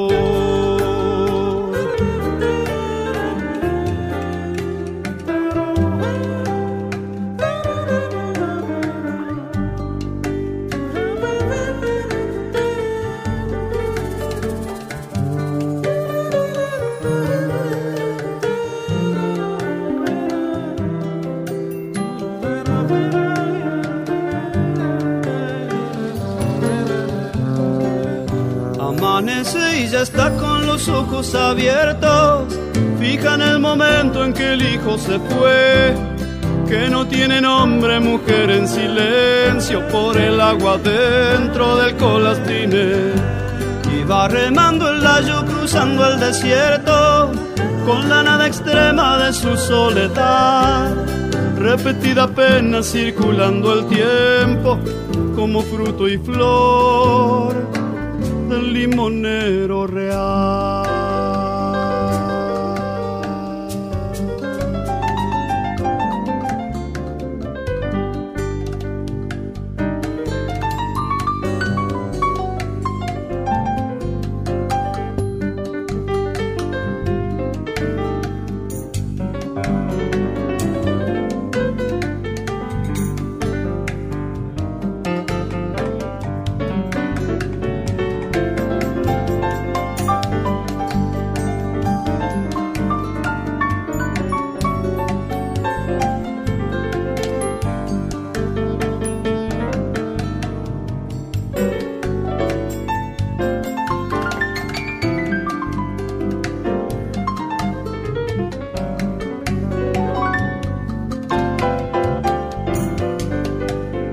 Hablar del Fander es hablar de la canción popular latinoamericana. Si pensamos la música de nuestro tiempo y nuestro lugar, la canción popular, la canción que está enraizada en la historia, en los tiempos, en los pueblos, en las comunidades y en la naturaleza, aparece como un emergente este compositor indispensable. Desde la poética, para mí Fander es uno de los mejores poetas de América Latina, más allá de su condición de músico, de compositor y de cantor popular. También la música, también su composición y la cancionística, ¿no? La canción que tiene ese, qué sé yo, ¿viste? Esa canción que lleva algo más que una letra y una buena música, que tiene una impronta relacionada a las comunidades, relacionada también a determinados símbolos que tienen que ver con lo político, con lo social, con lo económico, con lo sentipensante, con todo, con una manera de ver y de ser en este mundo, que está implícito en un mensaje, que está implícito en una forma de decir, con la posibilidad que tiene la canción y la poesía de decir lo indecible. El Fander es uno de los que me enseñó que la poesía puede decir lo indecible. El Fander, también Juan L. Ortiz, también Juan Gelman, Alejandra Pizarnik y tantos y tantas. La palabra puesta al servicio de una idea, de las ideas, de las emociones, de las historias. Y esto para mí tiene una gran responsabilidad, ¿no? Ser partícipes de nuestro tiempo con una obra de arte integral como es la de Fander tiene una gran responsabilidad. Y así la asume él, pero la asume desde un lugar también para mí paradigmático, ¿no? Que es la humildad y el hecho de correrse en la trascendencia del ego. Él se corre del centro de la escena para poner a la canción en primer plano y en el escenario. Una canción que, como decía Víctor Jara, asciende al pueblo de un desarrollo, de una impronta. Así, a lo largo de toda su obra, el Fander nos ha entregado un camino para recorrer a quienes venimos un poco detrás en, generaciones. Nos ha alumbrado como un faro, nos ha permitido eh, seguir algunas de sus recomendaciones implícitas en su obra. Darle el espacio a la obra para que sea. Y así las canciones del Fander son tomadas por los pueblos, son cantadas por las gentes. Alguna vez lo escuché decir que uno de sus principales objetivos sería que sus canciones sean cantadas por la gente y que no se acuerden de quién las hizo. Ese lugar en donde se planta para hacer, con tamaña entrega humana, compromiso social, responsabilidad ideológica, con un sentido estético marcado, lo propone como uno de los más grandes compositores de canciones artistas y poetas de América Latina. Amamos al Fander porque su canción nos convidó todas estas enseñanzas y muchas más que todavía estamos aprendiendo. Amamos al Fander porque está siempre en la búsqueda de, de, ese arte total, de poder decir siempre un poco más, de afilar los sentipensamientos para sus obras, de afilar el simbolismo, la metáfora, la poesía.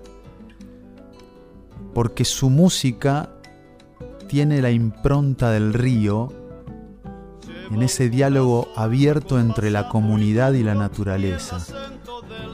Y también tiene una impronta de los sueños populares, de los dolores y las alegrías de los nadies. A medida que pasa el tiempo fuimos escuchando distintos discos, distintas canciones, distintas producciones. Sabemos que el Fander se toma su tiempo para el hacer, para reflexionar, para pasarlo por el corazón, para poner el oficio del cancionista al servicio de la obra. Y cada vez nos entrega algo que descubre un nuevo camino del pensamiento y del sentimiento, de la acción poética y musical. Lo que quisiera decirle al Fander es gracias, gracias y gracias. Un gracias enorme que va acompañado de un abrazo que sabe de madrugadas sonoras y de sueños colectivos. Gracias. Agua de la sombra de la edad de mis días, flor que endulza el salar, cruzando el desierto va tu luna que me guía.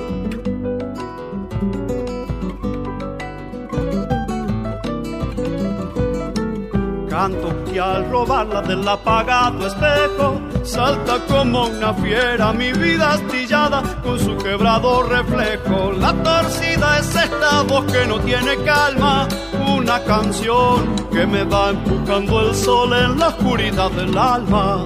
Nuestro abrazo agradecido para Sebastián Echarri que nos ha dejado su palabra, también para Ángel Chiati, el limonero real, eh, sobrevolando esta idea que hemos tenido de hacerle un homenaje a Jorge van der Mole. Es la primera vez en 15 años y algunos meses que tenemos eh, haciendo la oreja pública que ocupamos las tres horas del programa para hacer un homenaje. Nos parece justo, muy justo, difundir la obra de Jorge van der Mole y difundirla bien. También con la palabra, la participación de compañeras y compañeros que se han ocupado de estar presentes en esta mañana de domingo. Hacemos la pausa y ya volvemos. Arial Gráfica.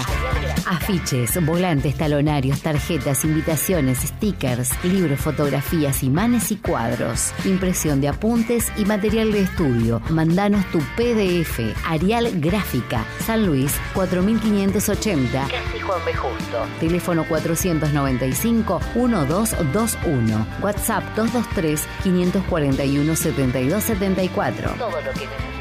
arialgráfica.yahoo.com Arial Gráfica. Todo lo que necesitas imprimir.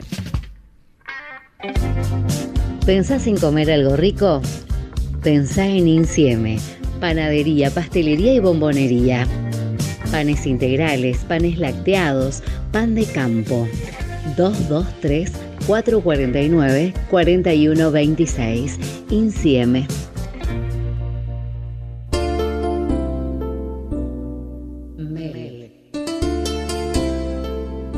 Mel, calefacción y energía solar. Mateo, esquina La Rioja, Mar del Plata. Lágrimas de Circe, la editorial de Mar del Plata. Somos exigentes porque cada libro es una obra de arte.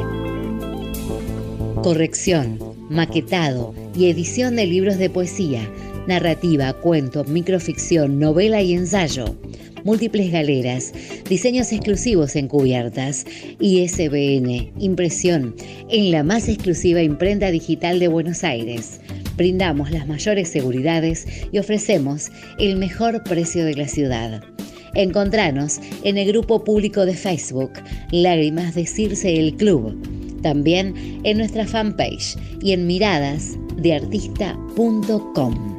Mándanos un email a carloscartolano.gmail.com Lágrimas de Circe, la editorial de Mar del Plata.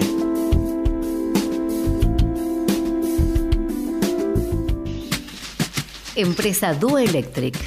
Electricidad, iluminación, alarma, circuito cerrado de TV. Empresa Duo Electric. Reparación, colocación y mantenimiento. Trabajos de calidad bajo normas vigentes y materiales estandarizados. Empresa Duo Electric. Consultas al 223-602-1855, 223-448-6174. Empresa Duo Electric.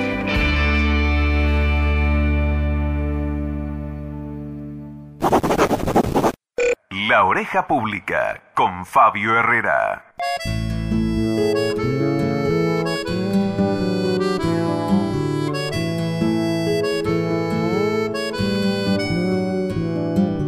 Tengo las manos lejos de acumular distancia en la canoa y unos recuerdos viejos prendidos a las redes del aroma. Fabio querido, yo pienso que Fander es un artista que se volvió imprescindible, ¿no es cierto? Un cantautor que canción a canción fue trabajando así, tipo trabajo de orfebre, este, fue armando este, una gran obra, ¿no es cierto?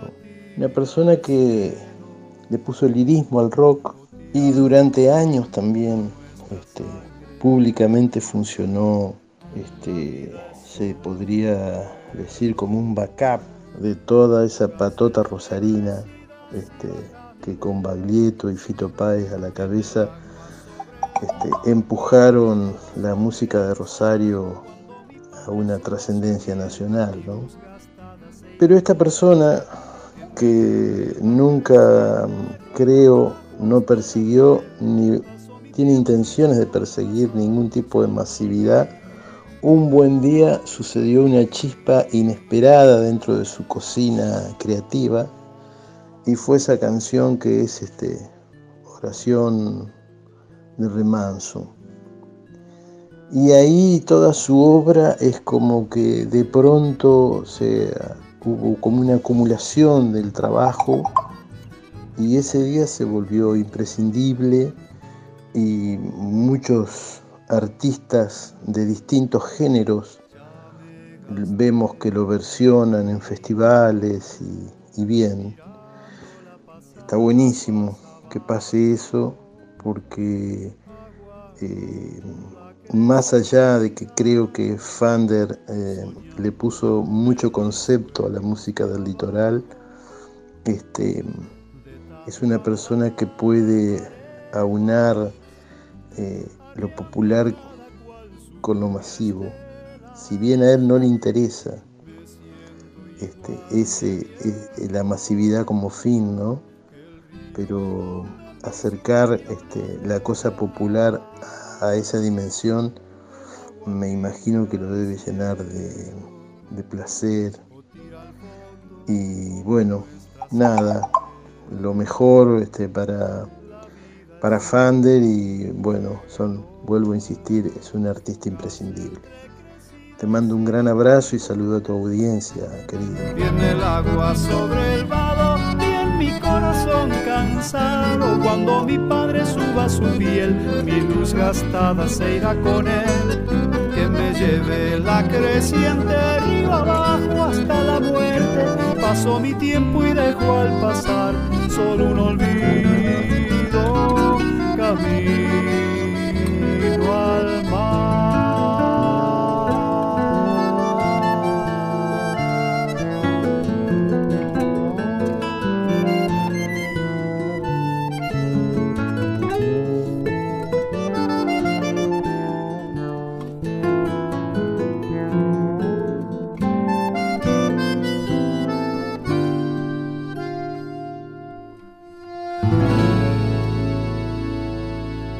Así pasó la palabra de Alberto Felici, escritor de canciones también, integrante del grupo Magma, dejándonos su palabra a propósito de este homenaje a Jorge van der Mole.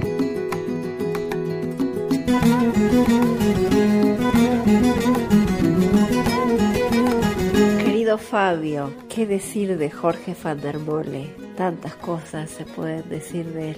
Es un autor y compositor entrañable, exquisito, sabio, sensible, contundente.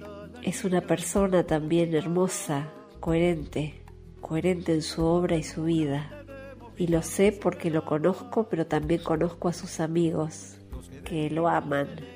Podría rescatar muchísimas cosas, pero solo decirte que, por ejemplo, creo que uno de los primeros discos que yo este, escuché completos de él fue Primer Toque, con la participación de Lucho González, Juancho Perone, Iván Tarabelli. Eh, ese disco se ha transformado en un clásico de la música argentina y con temas también clásicos que quedarán en el corazón de muchas generaciones. Y uno de los últimos discos que escuché de él, que es Pequeños Mundos, por ejemplo. En esos 30 años o 30 y pico de años que viene haciendo hermosas obras, nos ha regalado un tesoro musical y poético enorme. Es un bien cultural Jorge van der Mole para nosotros. Uno de los temas que más me ha conmovido en estos últimos tiempos, que creo que es una obra maestra de la sensibilidad, de decir con tanta altura algo tan triste que nos pasó en la historia nuestra en 2002, es la canción Junio.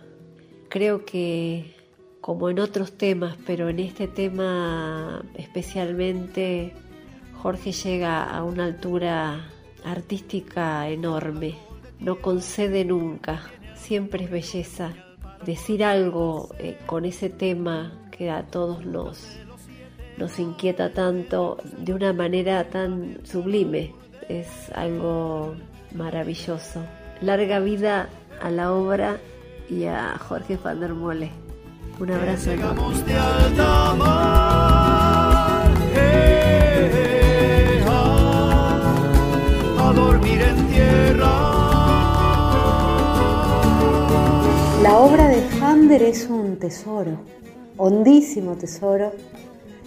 Eh, forma parte de, de, de nuestros bienes.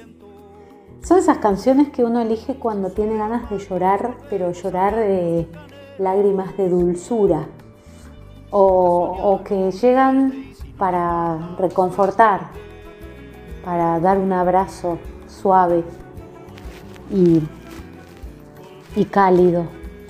Eh, esta obra es de una belleza infinita y está tan bien hecha que, tiene un- una especie de trampa porque parecieran como son este, tan cantables, digamos, una se entusiasma para cantarlas y, y son amables, encarnan una, una dificultad muy grande porque el Fander tiene una voz con un registro vocal eh, inmenso, entonces cantarlas bien es todo un, trabajo muy grande. Yo tengo una cercanía cotidiana con la obra porque doy clases de canto y no hay semana de clases que no pase por un par de oración del remanso o canto versos o sueñero o, bueno, diamante si hay alguno o algún valiente que, que quiere este, poner a prueba la extensión de su registro. Eh, bueno, también tiene eso, esa obra, ¿no? Que da mucho trabajo pero invita a la libertad. Así que, bueno, la obra del Fander es eso en lo cual eh, una puede reconocerse como parte de una cultura eh, hermosa y reconfortante. Así que, bueno, muy, muy contenta que hayas pensado en mí para hablar un poco acerca de esta obra. Además lo conozco personalmente y es un ser que además de caracterizarse por su excelencia y por lo que hace siempre tan hondo, es una hermosa persona. Así que ahí cuando va de la mano el artista con la persona, eso es una ganancia tan grande y una alegría infinita. Así escuchamos a Lorena Astudillo. También le agradecemos mucho su estar presente aquí en este homenaje en esta mañana del domingo. Estamos en la oreja pública, nos queda muy poquito. En el 2235 333 423 estamos recibiendo mensajes. Sinceramente, muchas gracias a todos los mensajes que llegan en esta mañana de domingo. Nos queda uno más. Nos queda uno más. Hola gente querida, soy Chiqui Ledesma y aquí estoy convidada por Fabio a contarles un poco eh, qué es para mí, qué significa para mí el Fander y su obra maravillosa. Eh, la verdad que su música llegó a casa eh, de la mano de mi hermano mayor eh, y fue toda una revolución con esa trova rosarina, con esa mirada tan regional y tan nueva y con una con una poesía diferente y con unas armonías diferentes. En casa se escuchaba mucho folclore eh, y, es, y ellos llegaron de una manera contundente para quedarse. Escuchábamos con mi familia, con mis viejos, con mis hermanos y recuerdo tratábamos, intentábamos sacar los arreglos y las armonías raras, entre comillas, que eran para nosotros esas armonías nuevas y esas poesías tan diferentes a lo que veníamos escuchando en casa, ¿no? Y al mismo tiempo tan hermosas. Por supuesto, después siguió acompañándome su obra siempre. Yo soy del sur de Santa Fe, o sea, nosotros eh, no tenemos Río Paraná, pero estamos muy cerca porque yo soy de Venado Tuerto y Rosario está ahí nomás a 160 kilómetros. Y ese paisaje y esa profundidad del Fander de mirar en la gente. Eh, tenía que ver con nosotros, tiene que ver con, nuestro, con nuestra región. Yo siempre digo que Santa Fe al sur, de donde soy yo, es la prolongación del Paraná sobre la Pampa. Por eso siempre estuvimos tan ligados profundamente a su decir, a su cantar, a su manera. Yo años después me fui a estudiar a Rosario y bueno, y ahí este, tuve la posibilidad de escucharlo este, por primera vez en un escenario, fue increíble. Eh, recuerdo eh, en un anfiteatro que había en el Bajo, eh, donde se juntaban ahí todos los rosarinos y bueno, era, una fiesta para todos los estudiantes de música ir a escucharlos, ir a escuchar al. Y ahora que soy docente de la Escuela de Música Popular de Avellaneda, es uno de esos autores necesarios y obligados de la materia eh, con, mis, con mis alumnos estudiamos, cantamos, escuchamos y, tratamos de, abordar la obra de este gran maestro que para mí es uno de los fundamentales y necesarios creadores de este tiempo. Así que bueno, eh, para mí es un gustazo poder hablar de él, poder expresar toda mi admiración y todo mi cariño por el querido Jorge van der Molle.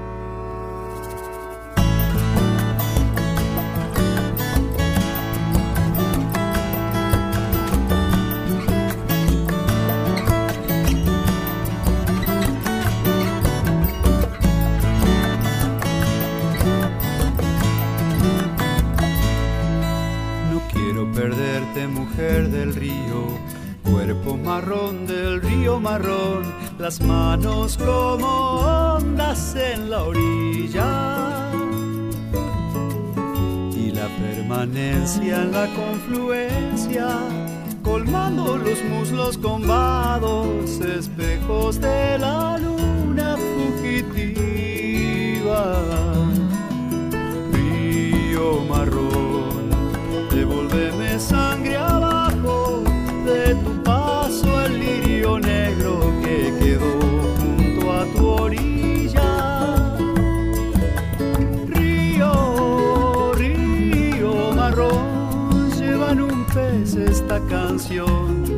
alguien me espera de cara a las estrellas, cauce arriba.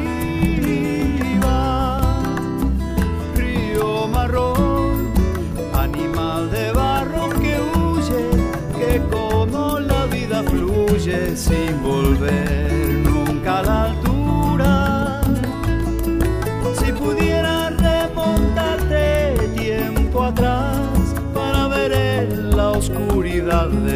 semblante, si no faltó un instante de ternura.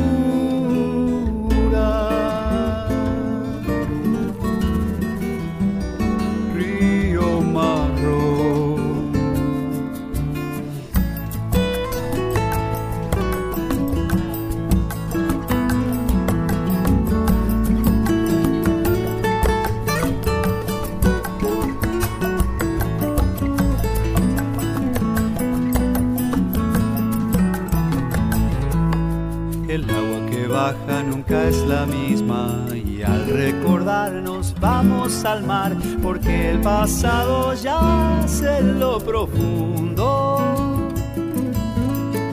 Y como el amor dura una creciente, el dolor es caudal permanente, la sangre su espejo y la vida reflejos del río marrón. Río marrón Devuélveme sangre abajo de tu paso el lirio negro que quedó junto a tu orilla. Río, río marrón, donde quedó aquella canción que nadie espera sentada en la ribera, cauce arriba,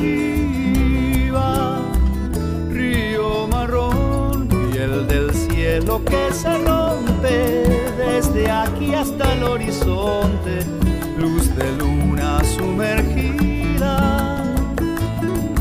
Si pudiera remontarte tiempo atrás para ver en la opacidad del sueño ido, si aquel fulgor perdido era la vida.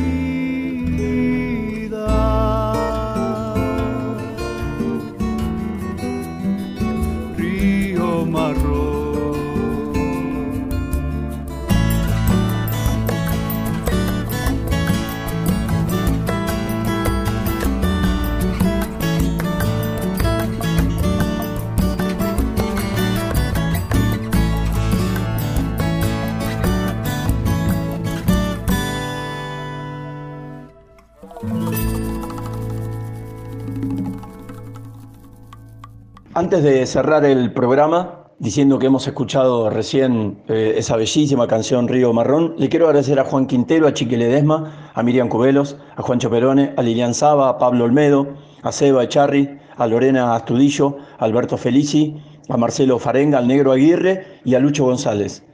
A todas y todos, muchas gracias por estar en este homenaje a Jorge Fandermole que hemos hecho aquí en La Oreja Pública.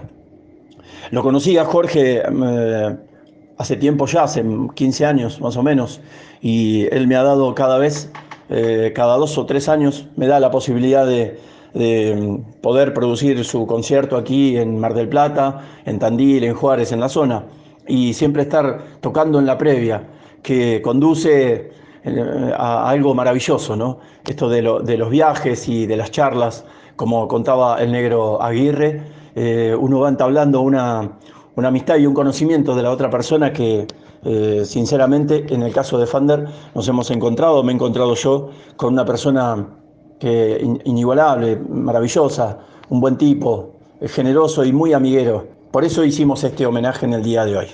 Nos vamos, nos encontramos el domingo que viene aquí en la radio de la universidad, eh, también en FM La Compañía en Tandil y en LU10 Radio Azul. Hasta el próximo encuentro. me abrirán las vetas y me tallan en madera. Me arderá la herrumbre si me pliegan en metal. Que cualquier materia que se toque o que se vea, poco ha de durar. Buscan en tonadas marineras, tal vez en el modo de pulsar haya una chamarra guardentosa y trajinera, duradera y blanda de cantar. Llevo un son chamarritero que cobija la ilusión de que lo arranquen del sueño y lo planten de mascarón, de un barco hecho del deseo del que lo venga a buscar que quién sabe.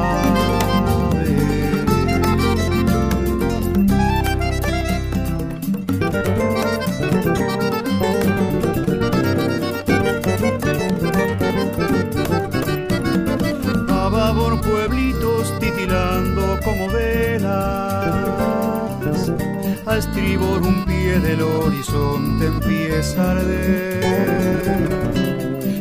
Orión y Escorpio los desvelos son cincuenta. Todos albañiles de Babel. Cada corazón es una piedra de roseta traduciendo a todos los demás. Y el casco en la noche, un banderín de la tormenta, en un derrotero sin final. Un son chamarritero que cobija la ilusión de que lo arranquen del sueño y lo planten de mascarón. De un barco hecho del deseo del que lo venga a abordar, yendo a buscar que quién sabe subiendo el río hacia atrás, subiendo el Paraná.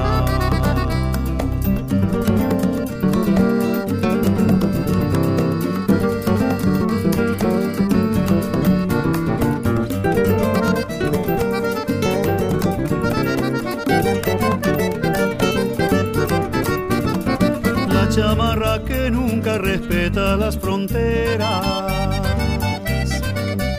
Don Aníbal no es así. Hoy pide permiso para regresar a tierra. Guaraní. Y pretende por temperamento y lejanía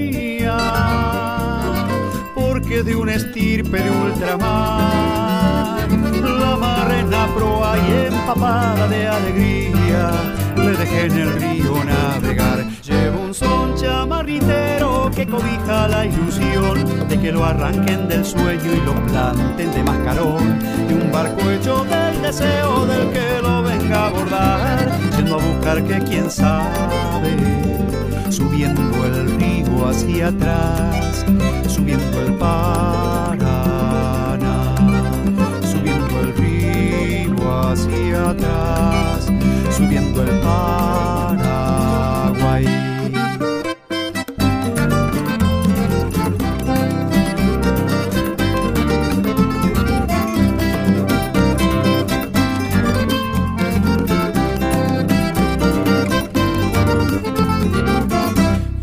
Son chamarritero que cobija la ilusión de que lo arranquen del sueño y lo planten de mascarón. De un barco hecho del deseo del que lo venga a abordar, yendo a buscar que quién sabe, subiendo el río hacia atrás, subiendo el Paraná, subiendo el río hacia atrás, subiendo el Paraguay, hacia atrás, subiendo el Paraná, subiendo el río hacia atrás, subiendo el